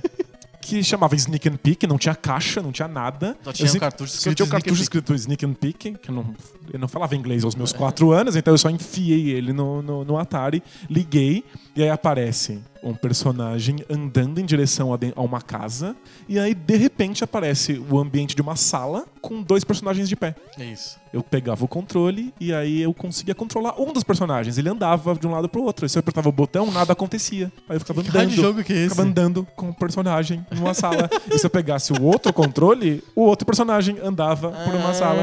E era só isso. Era um jogo de andar pra todos os lados. Que Exploração raios- da casa. Eu, eu achava que no começo ia ser tipo karatê. Quero lutar, quero É, bater. tinha no dois cara. caras um olhando pro outro, se eu apertasse botão, ele ia socar. Mas nada. Eles, se- eles marcaram uma hora pra um ir na casa do outro pra eles se baterem. Parece você entrando na casa dele. Vamos, agora vamos pro Agora fight. Vamos, vamos pegar na porrada, aqui na sala mesmo. Afasta o sofá. é. Mas não, o botão não fazia nada. Você imagina quantas horas eu levei Pra você conseguir se esconder atrás do sofá. pra eu descobrir que se você entrasse em contato num ângulo certo com o seu personagem e o sofá, o seu personagem começava a desaparecer atrás do sofá. Aí ele sumia, aparecia uma musiquinha assim, e aí o outro personagem começava a procurar. É. Foi aí que eu entendi que se tratava de esconde-esconde. Então como é, que se, como é que se joga isso? Tem que ter dois jogadores sempre? Dois jogadores sempre. O computador não joga. não joga. É porque ele sabe onde você tá, né? O Claro. computador, é. tem que ser dois jogadores, um deles tem que fechar os olhos, enquanto o outro se esconde, e aí depois o outro vai lá e procura. Você podia fazer isso na sua casa também, sem videogame, É, Pra né? que, que precisa do videogame pra isso? Pois é. E nunca, nunca, ninguém quis jogar esse jogo comigo. É claro. Eu levava vários coleguinhas pra jogar Atari comigo e nenhum deles topou isso. Mas eu jogava sozinho Ah, joga E- sozinho, jogo de esconde-esconde. e eu amava. Mas como que você joga sozinho o jogo de esconde-esconde? Você fechava o olho, aí se escondia em qualquer lugar que você não tava vendo na tela e depois você ia se procurar a si mesmo? Não, eu jogava simplesmente descobrindo quais eram os lugares que era possível se esconder na casa. Ah, você, você explorava a casa. Era só isso, porque existiam ângulos certos. O jogo era muito mal feito. Não, extremamente mal feito. Então tinha ângulos específicos que você precisava interagir com o ambiente do cenário para que você entrasse dentro e desaparecesse se tivesse escondido. Então eu ficava tentando todos os ângulos possíveis com sofás, cortinas, portas, cadeiras. Vou, vou, vou refrasear as tuas frases assim: sofás com aspas aéreas, cortinas com aspas aéreas, cadeiras com aspas aéreas. Com aqueles pixels. É, aquelas coisas grotescas do Atari. Mas esse jogo criou em mim um gosto Por esconde-esconde. que existe até hoje. Por esconde-esconde. Gosto de esconde-esconde. Até hoje você joga esconde-esconde. Fico tentando pegar pessoas que querem brincar de esconde-esconde comigo. Vou no Orkut, faço uma comunidade, eu gosto de esconde-esconde. Eu gosto de jogar esconde-esconde. Não, eu, eu tenho um gosto por jogos que sejam sobre descobrir segredos, sobre descobrir e dominar uma física. Por que não tinha uma versão de um jogador em que o computador se escondia e a gente ia atrás dele? Olha, talvez tivesse, mas tinha que ficar apertando aquele monte de botão no, no Atari, né, pra não, porque fazer aí faria funcionar. sentido, né? O computador se esconde e a gente E eu fica fico descobrindo. descobrindo. Olha, eu nunca consegui jogar computador, mas pra- pra mim era, era bom o suficiente dominar aquela física. Aham. Porque a física não me contava nada a respeito dela. Eu não sabia nem sobre qual era o tema do jogo. Tipo, eu tive que descobrir absolutamente tudo na tentativa e erro. Aham. E eu adorava aquela sensação de exploração. Entendi. É, para mim, o que o Zelda faz, o The Legend of Zelda faz nos anos 80 e que explodiu miolos, que é ficar explorando um mundo gigante pra entender a física e os segredos dele, eu fazia muitos anos antes no esconde-esconde do Atari. Eu acho isso sensacional. E se você me dá um jogo até hoje que seja sobre descobrir como é que essa física funciona, eu fico nele pro- a- pra sempre. Curiosamente, minha mãe levou muitos meses pra tirar outro jogo de Porque dentro daquele armário. estava entretido. Eu tava né? entretido com um jogo que Não tinha jogo. não, não, não era Era um jogo que não era jogo. não tinha nenhum objetivo. Eu, eu me dei um objetivo nesse parque de diversões de física quebrada, que era o Sneak and Peek. Muito bom, muito bom mesmo. Falar em esconder, eu tenho que comentar um último jogo, que é um jogo que eu jogava escondido. É, é- é de sexo? Não é de sexo, mas é um jogo que É de, é de Dorgas? não é de Dorgas também. É um jogo pra MSX chamado Playhouse Strip Poker. É quase de sexo. É sexo, né? Com aspas também. Basicamente era um jogo de pôquer que a graça era você ganhar da menina e ela, cada jogada que você ganhava, ela tirava um, um pedaço da roupa dela. E até, o- até o final ela ficava completamente nua. Mas é uma mulher nua de, de pixels? De pixels. Depois eu vou colocar o link no post e você dá uma olhada. Gente, era, a era pré-internet era muito difícil pra pornografia, Era né? muito difícil. Esse, esse, esse jogo era. Não é o jogo que a gente escondia porque tinha vergonha de, de falar que gostava. Esse jogo a gente escondia porque a gente jogava escondido mesmo, assim. Não era nem O- falado sobre Os o jogo. pais não podem ver que você tava jogando. Jogando, que que é a mulher pelada naquela, no computador? Como assim, né? Você E- tinha que esperar, assim, o horário certo pra jogar Playhouse Strip Poker. Pra, pra, a infância pra- é uma época foda. pra ver com sorte um, um peitinho feito de pixels na, na- na sua tela. Do pior possível. Como é que você conseguiu esse jogo se ele era Sabe- tão secreto? Sabe Deus, Como foi parar na aparece- sua mão? Apareceu lá no meio de um monte de jogo lá de disquete, tinha lá Playhouse. Aí eu digitei lá Playhouse e era um jogo de strip poker. Deve ter ficado muito feliz. Aí eu tive que aprender a jogar poker e, e- e ganhar do jogo da máquina, né? Mas não era Texas Hold'em, né? Não, era, era full, full cinco cartas. É.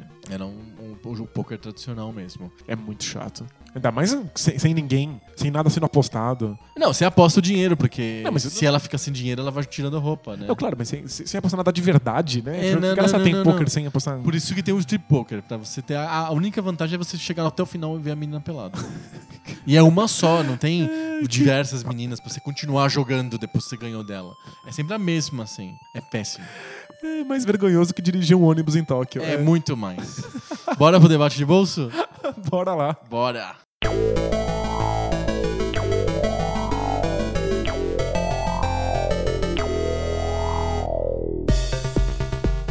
Debate de bolso, aquela sessão do nosso podcast que a gente para de falar de coisas estranhas que dão vergonha e a gente começa a falar sobre coisas adultas e muito sofisticadas, cultas, eruditas que Às vezes dão vergonha. é, às vezes dão vergonha.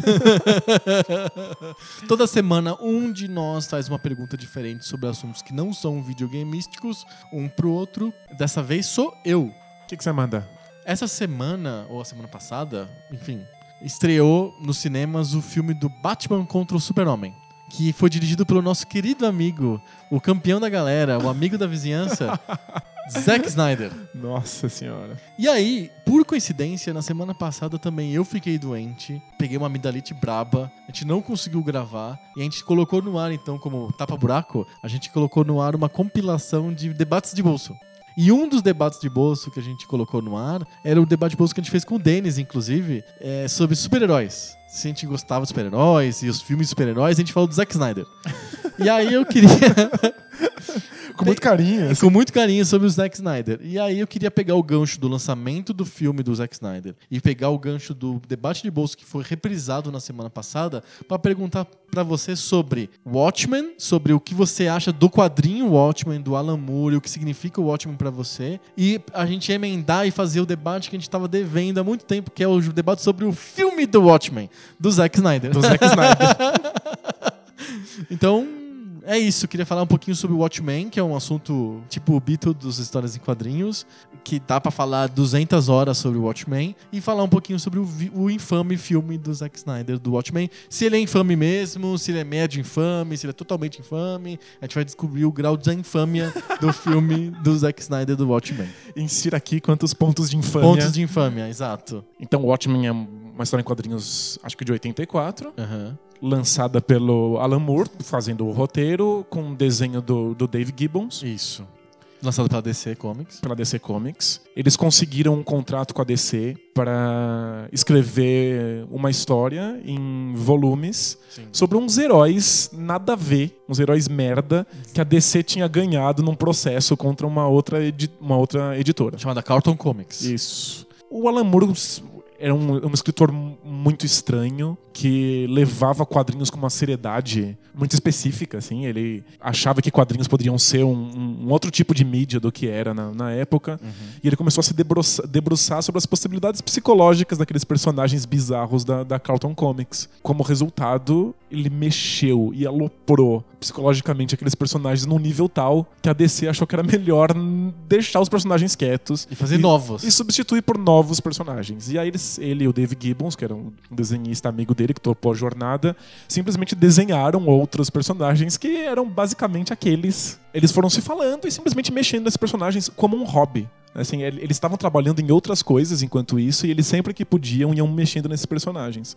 Inclusive, vários dos, dos personagens originais foram é, engolidos pelo universo DC depois. Ah, é? É, tipo, o Apollo, o Questão, Ah. a DC pegou esses personagens porque eram interessantes e colocou eles no universo. Sim. Aí as versões bizarras que o Alan Moore alterou ficaram numa obra específica que o Alan Moore conseguiu o direito da DC de lançar, que, que chamava Watchmen. Isso. Virou uma minissérie, conseguiu lançar isso em formato de minissérie 12 em edições. 12 edições. Basicamente, o Alan Moore queria que aquilo fosse o quadrinho de super-heróis definitivo. Ele Exato. queria mostrar quais eram as possibilidades do, do, do, Do gênero, é. e do gênero. Quando ele se reuniu com o pessoal da DC pra mostrar o, o, o resultado final da quarta edição, ele falou que todo mundo no escritório ficou mudo. Tipo, não tinha absolutamente nada a dizer sobre aquilo, porque ninguém imaginou que os quadrinhos fossem capazes de conseguir algo daquele nível. Quando ficou todo mundo calado, foi que o Alan Moore percebeu que ele estava fazendo história. Ele sabia que ele estava tentando fazer uma coisa boa, mas na quarta edição ele percebeu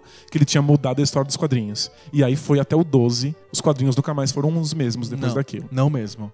Lembrando que a gente tá na metade dos anos 80, os quadrinhos de super-heróis eram extremamente decadentes naquela época. Eles estavam totalmente infantilizados. o- As, as duas editoras, a Marvel e a DC, não estavam sabendo o que fazer com aquilo mais. Eu acho que a melhor prova de como que tava o, o espírito do público para super-heróis eram os desenhos que a, a Hanna-Barbera fazia para DC dos Super Amigos. Super amigos com super gêmeos. Isso, O então- macaquinho. isso, exatamente. Exatamente. O- as histórias do final dos anos 70 pro início dos anos 80 estavam mais ou menos nesse nível. Era o Batman feliz, detetive, colorido, no mundo bizarro. Basicamente era um mundo bem infantilizado e as vendas estavam caindo bastante. E não- ninguém sabia o que fazer com aquilo pra rejuvenescer, digamos assim, pra dar uma vida nova pro, pros super-heróis. E aí surgiu o Watchmen. O Alan Moore ficou explorando psicologicamente personagens que eram heróis, mas tentando perceber que tipo de fetiche bizarro, que tipo de loucura você precisa ter acontecendo ali dentro da sua psique pra fazer você sair de casa pra bater em bandido. Exato. Então ele deu essa, essa camada de, de realidade pros heróis, tirou essa coisa de ah, eles são alienígenas muito felizes que vêm aqui pregar a paz, aham. a paz e a justiça, e começou a mostrar isso do, do ponto de vista bem freudiano como neuroses mesmo acontecendo que levam as pessoas a, a, a combater o crime. O assunto é realmente interessante. Mas quando você me mostrou o Watchmen, Aham. eu, era, eu era bem pequeno. Aham. Tipo, eu, eu, eu tinha contato com quadrinhos dos super-heróis bem- De linha, De assim. linha, super infantilizados, super bobos. E achava o máximo, adorava, morria de dar risada. Uhum. Quando você me mostrou o Watchmen, acho que a, a primeira coisa que você apontou e que chacoalhou, chacoalhou meus miolos era que existiam detalhes acontecendo por trás de cada quadro que iam ter efeito muito mais pra frente. Aham. Então era assim, olha, tá vendo aqui no fundo esses dois personagens estão falando? Olha, você vai ver o que, que eles estão falando aqui 100 páginas depois.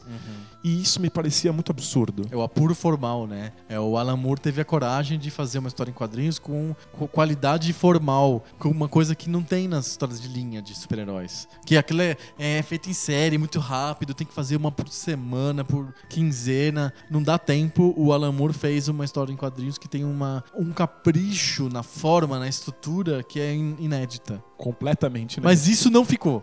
É o legado que não houve do, do Watchmen, foi o legado formal. Porque ficou nele. No É. máximo, né, algumas outras coisas dele, talvez do Frank Miller. Mas depois não teve mais essa volta por, pelo menos na indústria de super-heróis, não teve mais esse retorno ao- a, esse apuro formal. O que ficou do Watchmen depois pela indústria dos super-heróis é vamos fazer histórias para adultos, já que os, os jovens não estão comprando mais, a gente vai fazer para adultos agora. É, o tema do Watchmen foi o que ficou. É, Essa abordagem, pe- pegar quais são os problemas psicológicos dos, dos heróis, virou quase que o tema padrão sobre histórias dos super-heróis hoje é. em dia. Hoje, por exemplo, o eu não assisti, nem quero assistir o Batman vs Super-Homem. Tem, que ver. Não pode ficar fora do, da- do do caminhão de merda. É, É. Tem, tem que saber quão, quão lixo é o que o Zack Snyder tá fazendo. Então, dizem que é um filme sobre um psicopata contra um alienígena egoísta. Deve ser mesmo. Então, eu acho que isso, tudo isso é meio fruto do Watchmen, porque ele traz essa coisa de fazer. Vamos falar sobre a realidade? Vamos falar sobre pessoas que são meio loucas, desajustadas e que têm propósitos que são, não são exatamente tão altruístas assim pra fazer o que elas fazem? Vamos. Isso é adulto, isso vai atrair um público novo, isso é legal. De repente, tudo é sobre isso. Exato. O Batman saiu do 8, que era o super detetive do mundo, que veste spandex cinza e sai na rua aí pegando bandidos. E depois ele virou um psicopata maníaco, louco, desajustado, que tem problemas de fitting com a sociedade desde a da época do assassinato dos pais dele. Você acha que isso é ruim? Ficou extremo, assim, né? Tipo, tudo tem que ser assim, né? É, ficou, é óbvio. Ficou- deixou uma padronizada. É que o que eu acho que é complicado é que eu não sei mais quem é o público dos super-heróis. Exato. Porque as histórias antes, quando elas eram bobas, infantis e cheias de esperança e bonitinhas, era, era pro público infantil. Era pro público adolescente, né? 12 anos, 13 Isso, anos. agora que elas são sobre. são pesadas e duras e sobre problemas psicológicos, todo mundo é psicopata, não chega a ser pro público adulto, porque o público adulto tá- deveria, supostamente, estar interessado em como essa história é passada. Aham. Né, O público adulto é aquele que tem mais capacidade de analisar a forma do que está acontecendo. O modo como, como o filme foi filmado, o modo como os personagens são desenvolvidos. Porque, no fundo, o que o Zack Snyder faz é colocar a gente com problemas psicológicos e desenvolver zero. Eles são todos caricaturas de gente louca. Eles, eles não têm um desenvolvimento ao longo da história que ele está contando. No fundo, é contado como se fosse uma história para criança, mas com personagens que têm questões adultas. Então, tipo, parece que não é mais para ninguém. Ficou só com essa casca. É porque assim, a história adulta e a história do Watchmen traz a vontade de você falar do submundo, falar de uma coisa escura, falar de pessoas desajustadas, de coisas, pessoas violentas que fazem coisas violentas.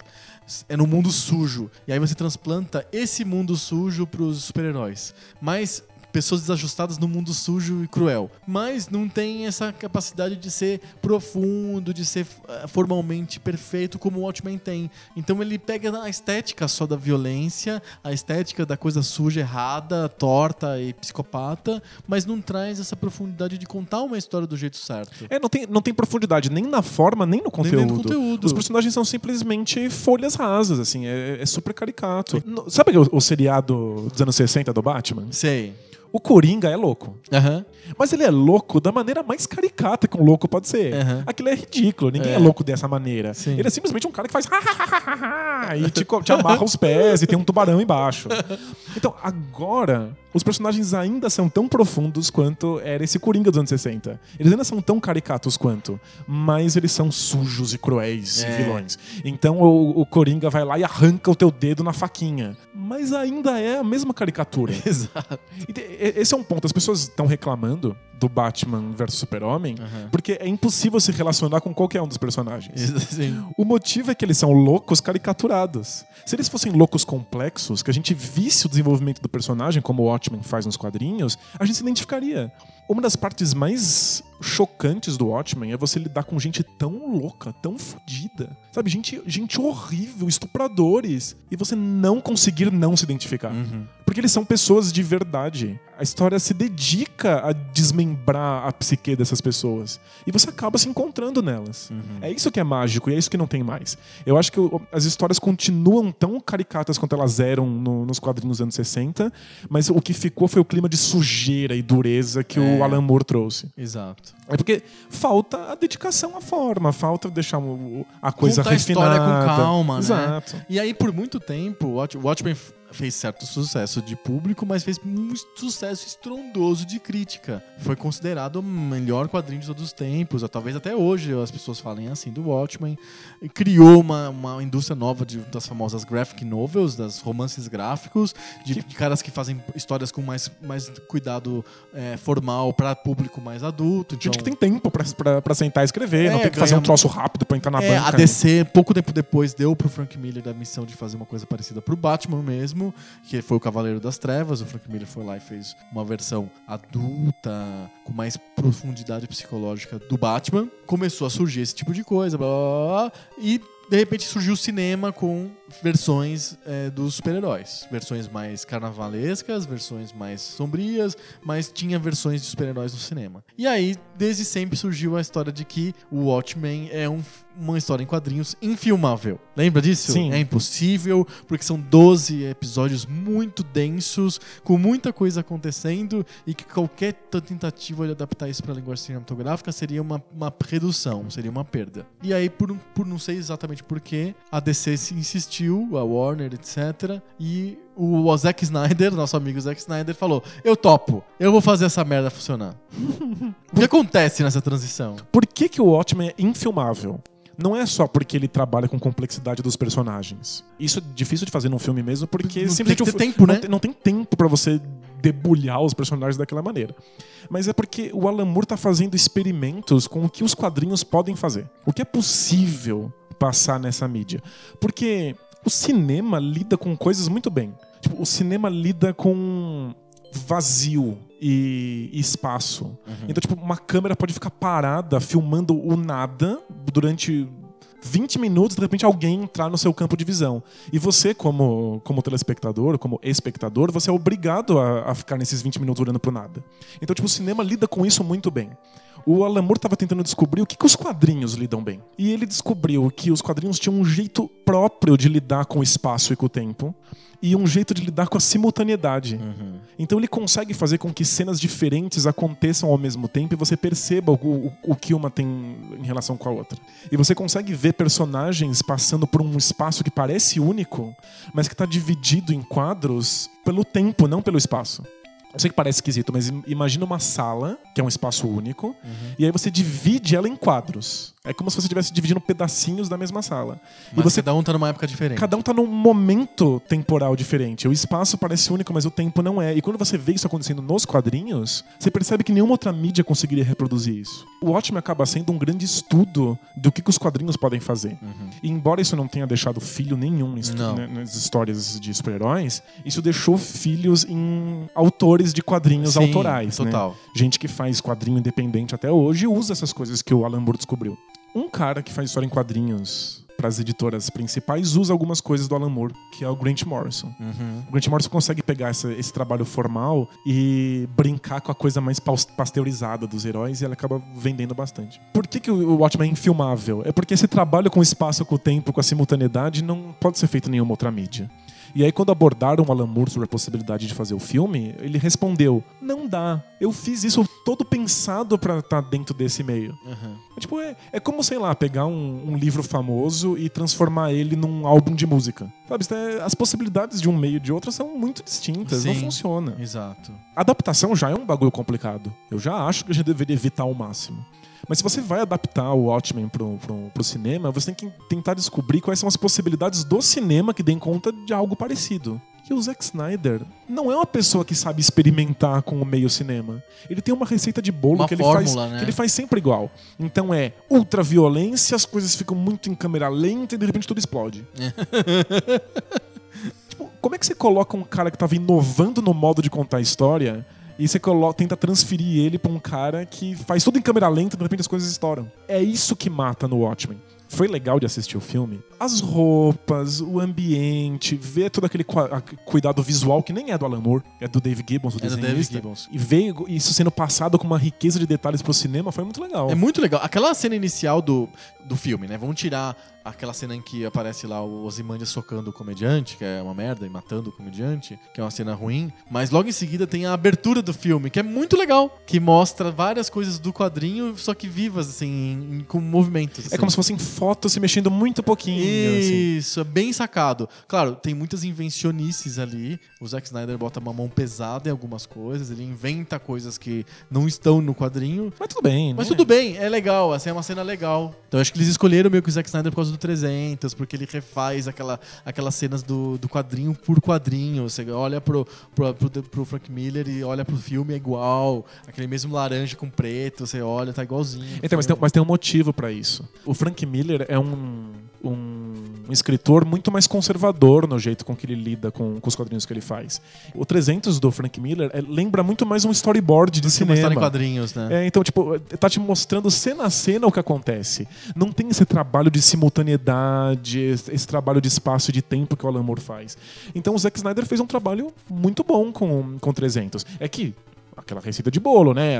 A cena de ação fica em câmera lenta, depois disso fica em câmera lenta, aí todo mundo explode. E faz sentido pra quadrinhos, porque o quadrinho acontece em câmera lenta ou câmera rápida, depende da velocidade que você tá Você lendo. tá lendo, né? depende da, da- de quanto você se empolga. E o traço do Frank Miller, às vezes, fica muito rápido e solto, e aí você acaba batendo o olho no, no quadro, até porque não tem muita informação pra ver. Não. O Watchmen é totalmente diferente. Aí O Watchmen é, é muito prosa, né? Não tem, tem pouco, pouco espaço pra poesia no Watchmen. Sim. E, e- e ele não é feito pra você degustar, assim, ele é, é feito pra você ir acompanhando no ritmo mesmo da, que a história vai te dando. Você não para ficar observando a beleza do quadro. Não, não tem isso no Watchmen, né? O que tem é você. Como o Watchmen é pensado do começo ao fim como uma coisa só. Backtrack tem bastante O no que Watchmen. tem é você ficar comparando um quadro que tem no começo com um quadro que tem depois e vendo quais são as Tem um diferenças, episódio as só- relações. Tem o, o capítulo 6 do Watchmen, é ele é exatamente o do meio da história, são 12, né? Aham. Então, dos seis, ele, ele marca exatamente a virada da história, de um, de um ponto específico também, inflexão, no capítulo 6. E a revista em si, ela é espelhada, né? O, as metade das páginas do, do episódio 6 são espelhadas nas outras, na segunda metade do episódio 6, do, do capítulo E 6. aí, o- a metade do começo do episódio 6 e a metade do fim do episódio 6 se encontram bem no meio Então, numa página simétrica que lembra uma carta de baralho, assim. É. Então, pensa no cuidado que ele teve é feito pra revista. é, com a forma desse, dessa edição. Ele pensou numa revista que tem grampo, que você abre, sabe? Eu não lembro qual é o episódio, mas um, do- um dos 12 episódios chama Quando, Quando Dois Cavaleiros Se Aproximam. Eu acho que é o 10. Eles estão indo pra Antártida, né? Eles- ele- o Alan Moore dá um jeito de que absolutamente tudo que acontece nesse número, entre todos os personagens, seja feito em dupla.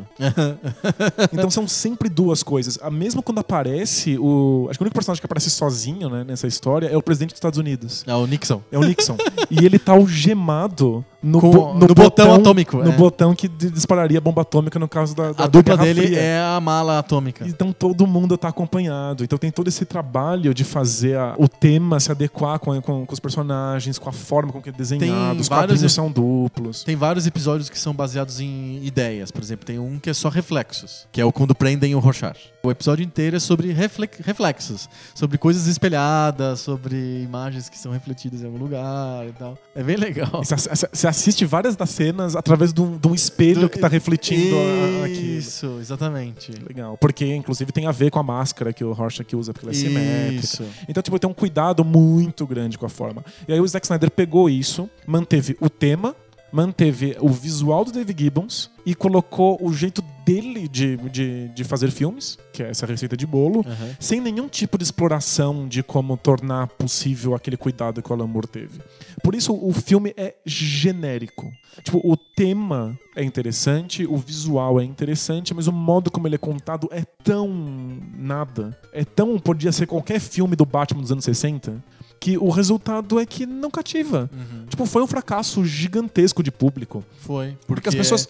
As pessoas chegaram lá e não entenderam qual que era a hype toda. É, por que, por que tá todo mundo tão empolgado com isso? É. Até as pessoas, o, o, o filme do o Batman vs Super-Homem também é um fracasso de público, só que ganhou 200 milhões de dólares, né? Uhum. Tipo, é um fracasso pelo, pelo que eles esperavam que fosse. Sim.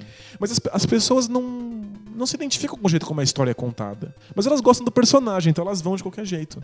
No Watchmen, personagens que ninguém sabe quem são, porque são personagens inventados só pra isso, se você não fizer o filme ser grandioso, se As ele não for não contado de uma maneira assim espetacular, ninguém se importa com essa, com Eu essa lembro que merda. as pessoas saíam an- anestesiadas, assim, tipo, sem, É, sem saber o que dizer, assim, sobre o filme. Que- qual que é a graça dessa história toda? Por que, que eu vim assistir? É um monte de super-herói, acontece... é uma- eu, eu- chamei no debate de bolsa que a gente fez originalmente sobre isso, eu chamei de desfile de pessoas loucas, porque é meio isso, né? você vai vendo as pessoas loucas passando na tua frente, você não se conecta com nenhuma delas, não tem tempo de respirar. Não, é, não tem tempo pra você ver o desenvolvimento dos personagens. Sim. E não tem nenhum tipo de cuidado formal. O que me irritou mais é a- a- as tentativas de mudar um pouco os tons de cenas. Que é, tinha um tom no quadrinho de um jeito e que ele mudava pra outro tom no filme. Então, por exemplo, quando entram a Silk Spectre 2 e o Nairal 2, eles entram no, no presídio lá, o Rorschach tá lá preso, eles estão resgatando o Rorschach, né? O, o Zack Snyder dá pra essa cena um tom de porradaria, pastelão, Jacques Chan, meio insuportável, assim.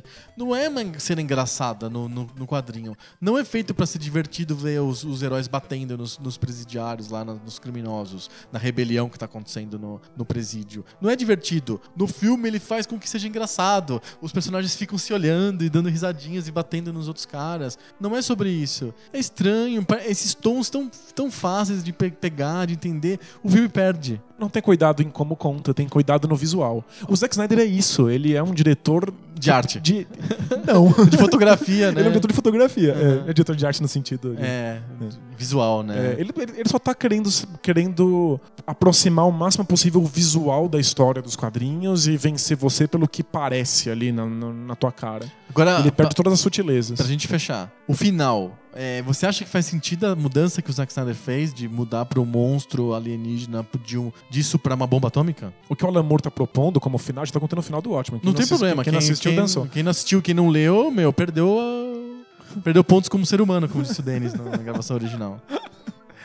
tem todo um trabalho assim, muito cuidadoso do Alan Moore pra tornar a coisa mais absurda do mundo, Sim. que é tipo uma invasão de um monstro alienígena, plausível. Porque você vai conhecendo aos pouquinhos cada uma das pessoas que fizeram parte daquele plano e que tornaram aquilo, aquilo viável. Sim. Então é, é um cuidado de pegar o absurdo das histórias em quadrinhos dos anos 50 de sci-fi e dando pra aquilo uma carga de viabilidade. Quando acontece é ridículo. Você olha e fala: "Meu Deus, que coisa patética é. Isso é sci-fi, sci-fi velho brega". É. E aí você lembra imediatamente de quem, quais são os personagens que fizeram aquilo e você fala: "Caramba, não, é mó pesado, é mó triste, é real".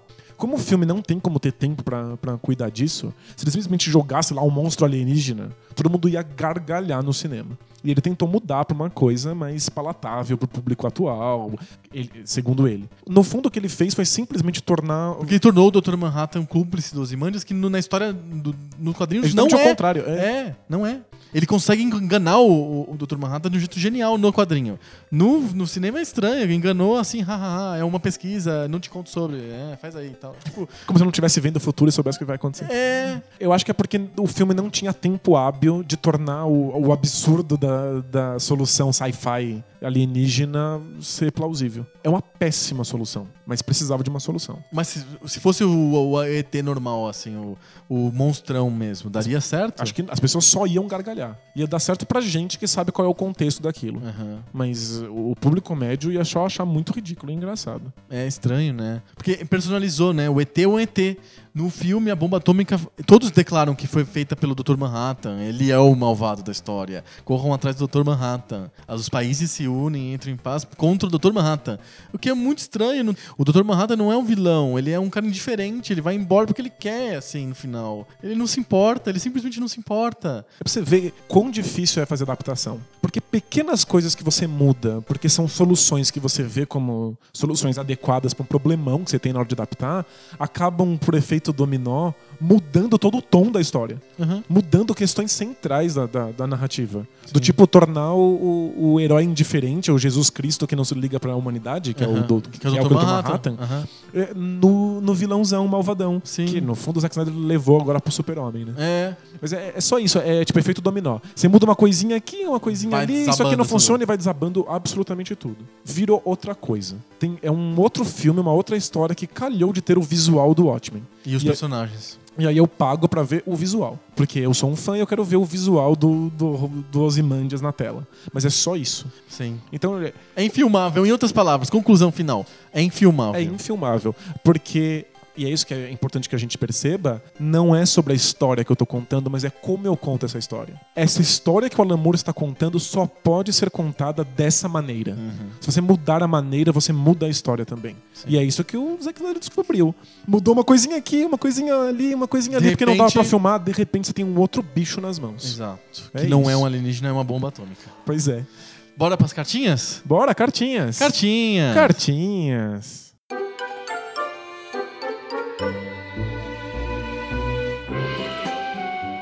Cartinhas. Cartinhas. Cartinhas. A gente tá com uma semana atrasada de cartinhas, porque eu fiquei doente na semana passada, não teve episódio novo, não teve cartinhas, né? Certo? É verdade. Então a gente vai fazer duas leituras de cartinhas. A gente vai fazer a leitura do episódio 40, que é o episódio sobre RTS, que foi um sucesso, a gente recebeu um monte de cartas, todo mundo quis comentar.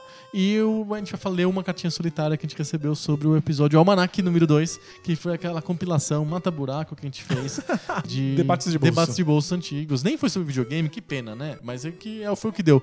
Né? É- é o que vem pra hoje, né? É o que tinha pra semana passada. Com a minha doença foi esse lance aí do debate de bolso. Vamos, vamos, vamos, Você tá melhor? eu tô melhor, eu tô conseguindo falar. Tô 95%. 95. É, mas a semana foi péssima, assim. Imagina. Vamos lá.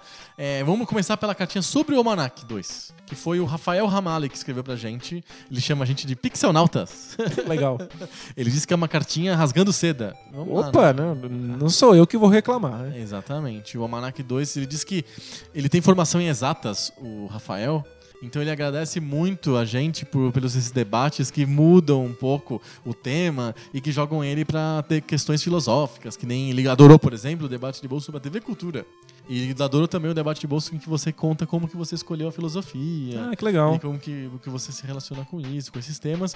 São disciplinas que ele é fã, mas como ele é engenheiro, ele teve pouco contato na faculdade e tal, na vida profissional dele. E ele gosta muito do, do, do pouco pixel, dessas paradas que a gente faz com o debate de bolsa. E o almanac, pra ele, representa essa parada de um jeito importante.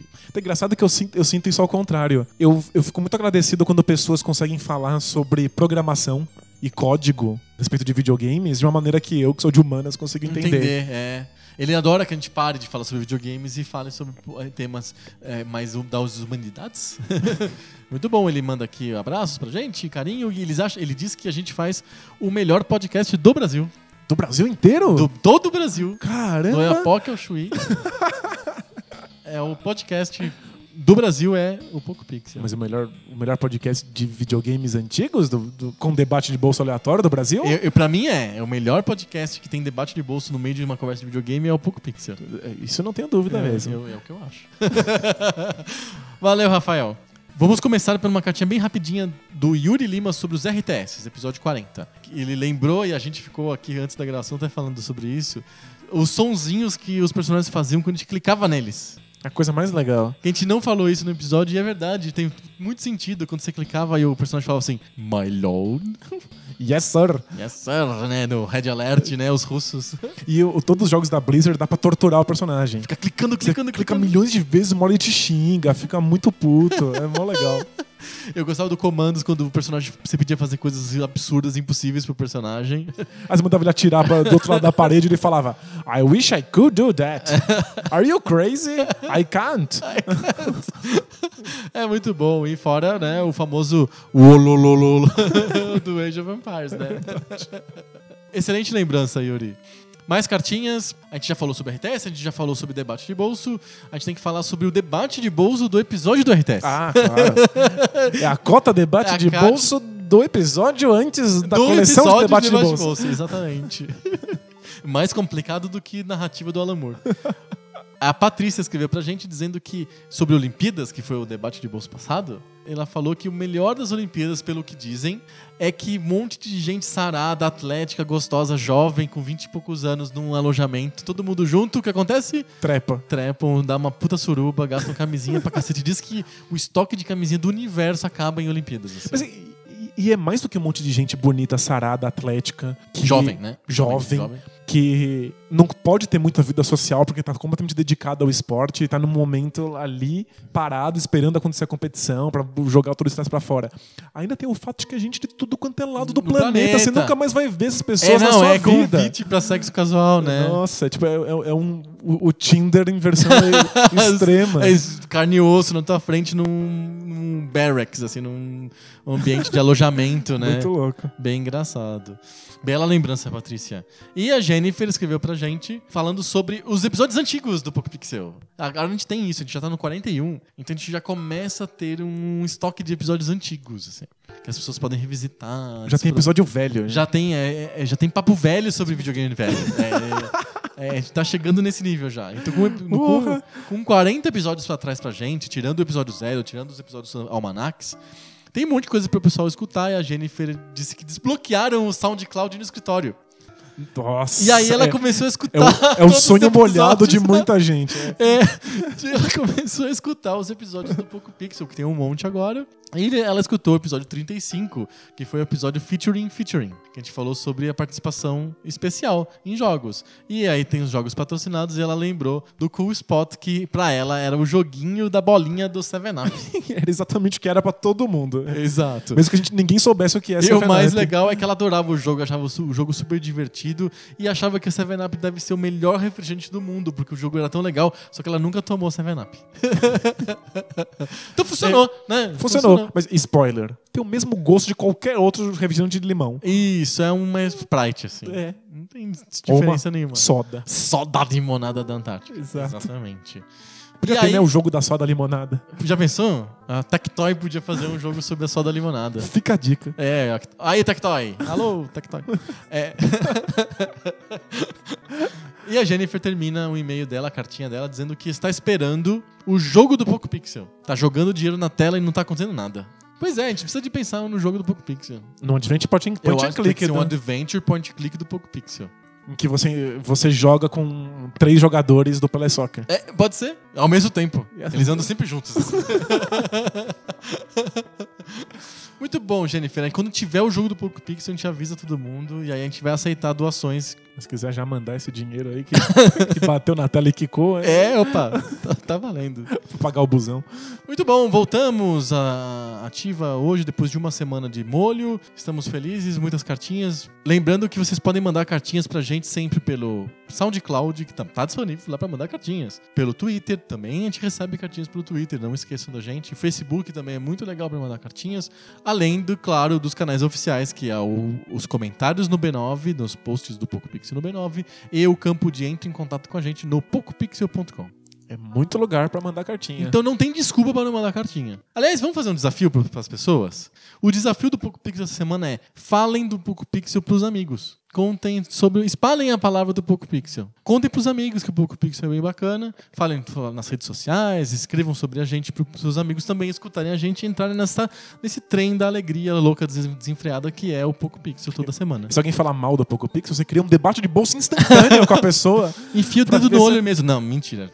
Só debatam dizendo que o PocoPixel é bacana e que nada desse negócio de 99. Não, deixa pra lá. Fechamos? Fechamos. Então, semana que vem a gente volta com mais papo novo. sobre o videogame velho. Valeu! Tchau!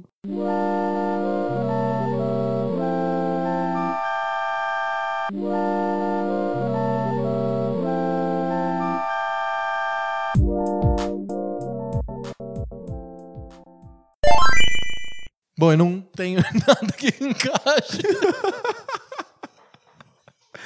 É, chegamos ao ápice do, do, da bizarrice com o Tokyo Buzzguard e travou aqui. Deu, deu um tilt. Eu devia ter deixado por último, né? Vamos... É, acaba com qualquer conversa. Assim. Você tá falando de fetiche. Não, eu gosto muito de pés. Não, eu, eu, eu gosto de, de amarrar pessoas. Eu gosto de dirigir ônibus Mas em em Tóquio. Tóquio. Acabou a conversa, vai todo mundo embora. assim. Fica sério.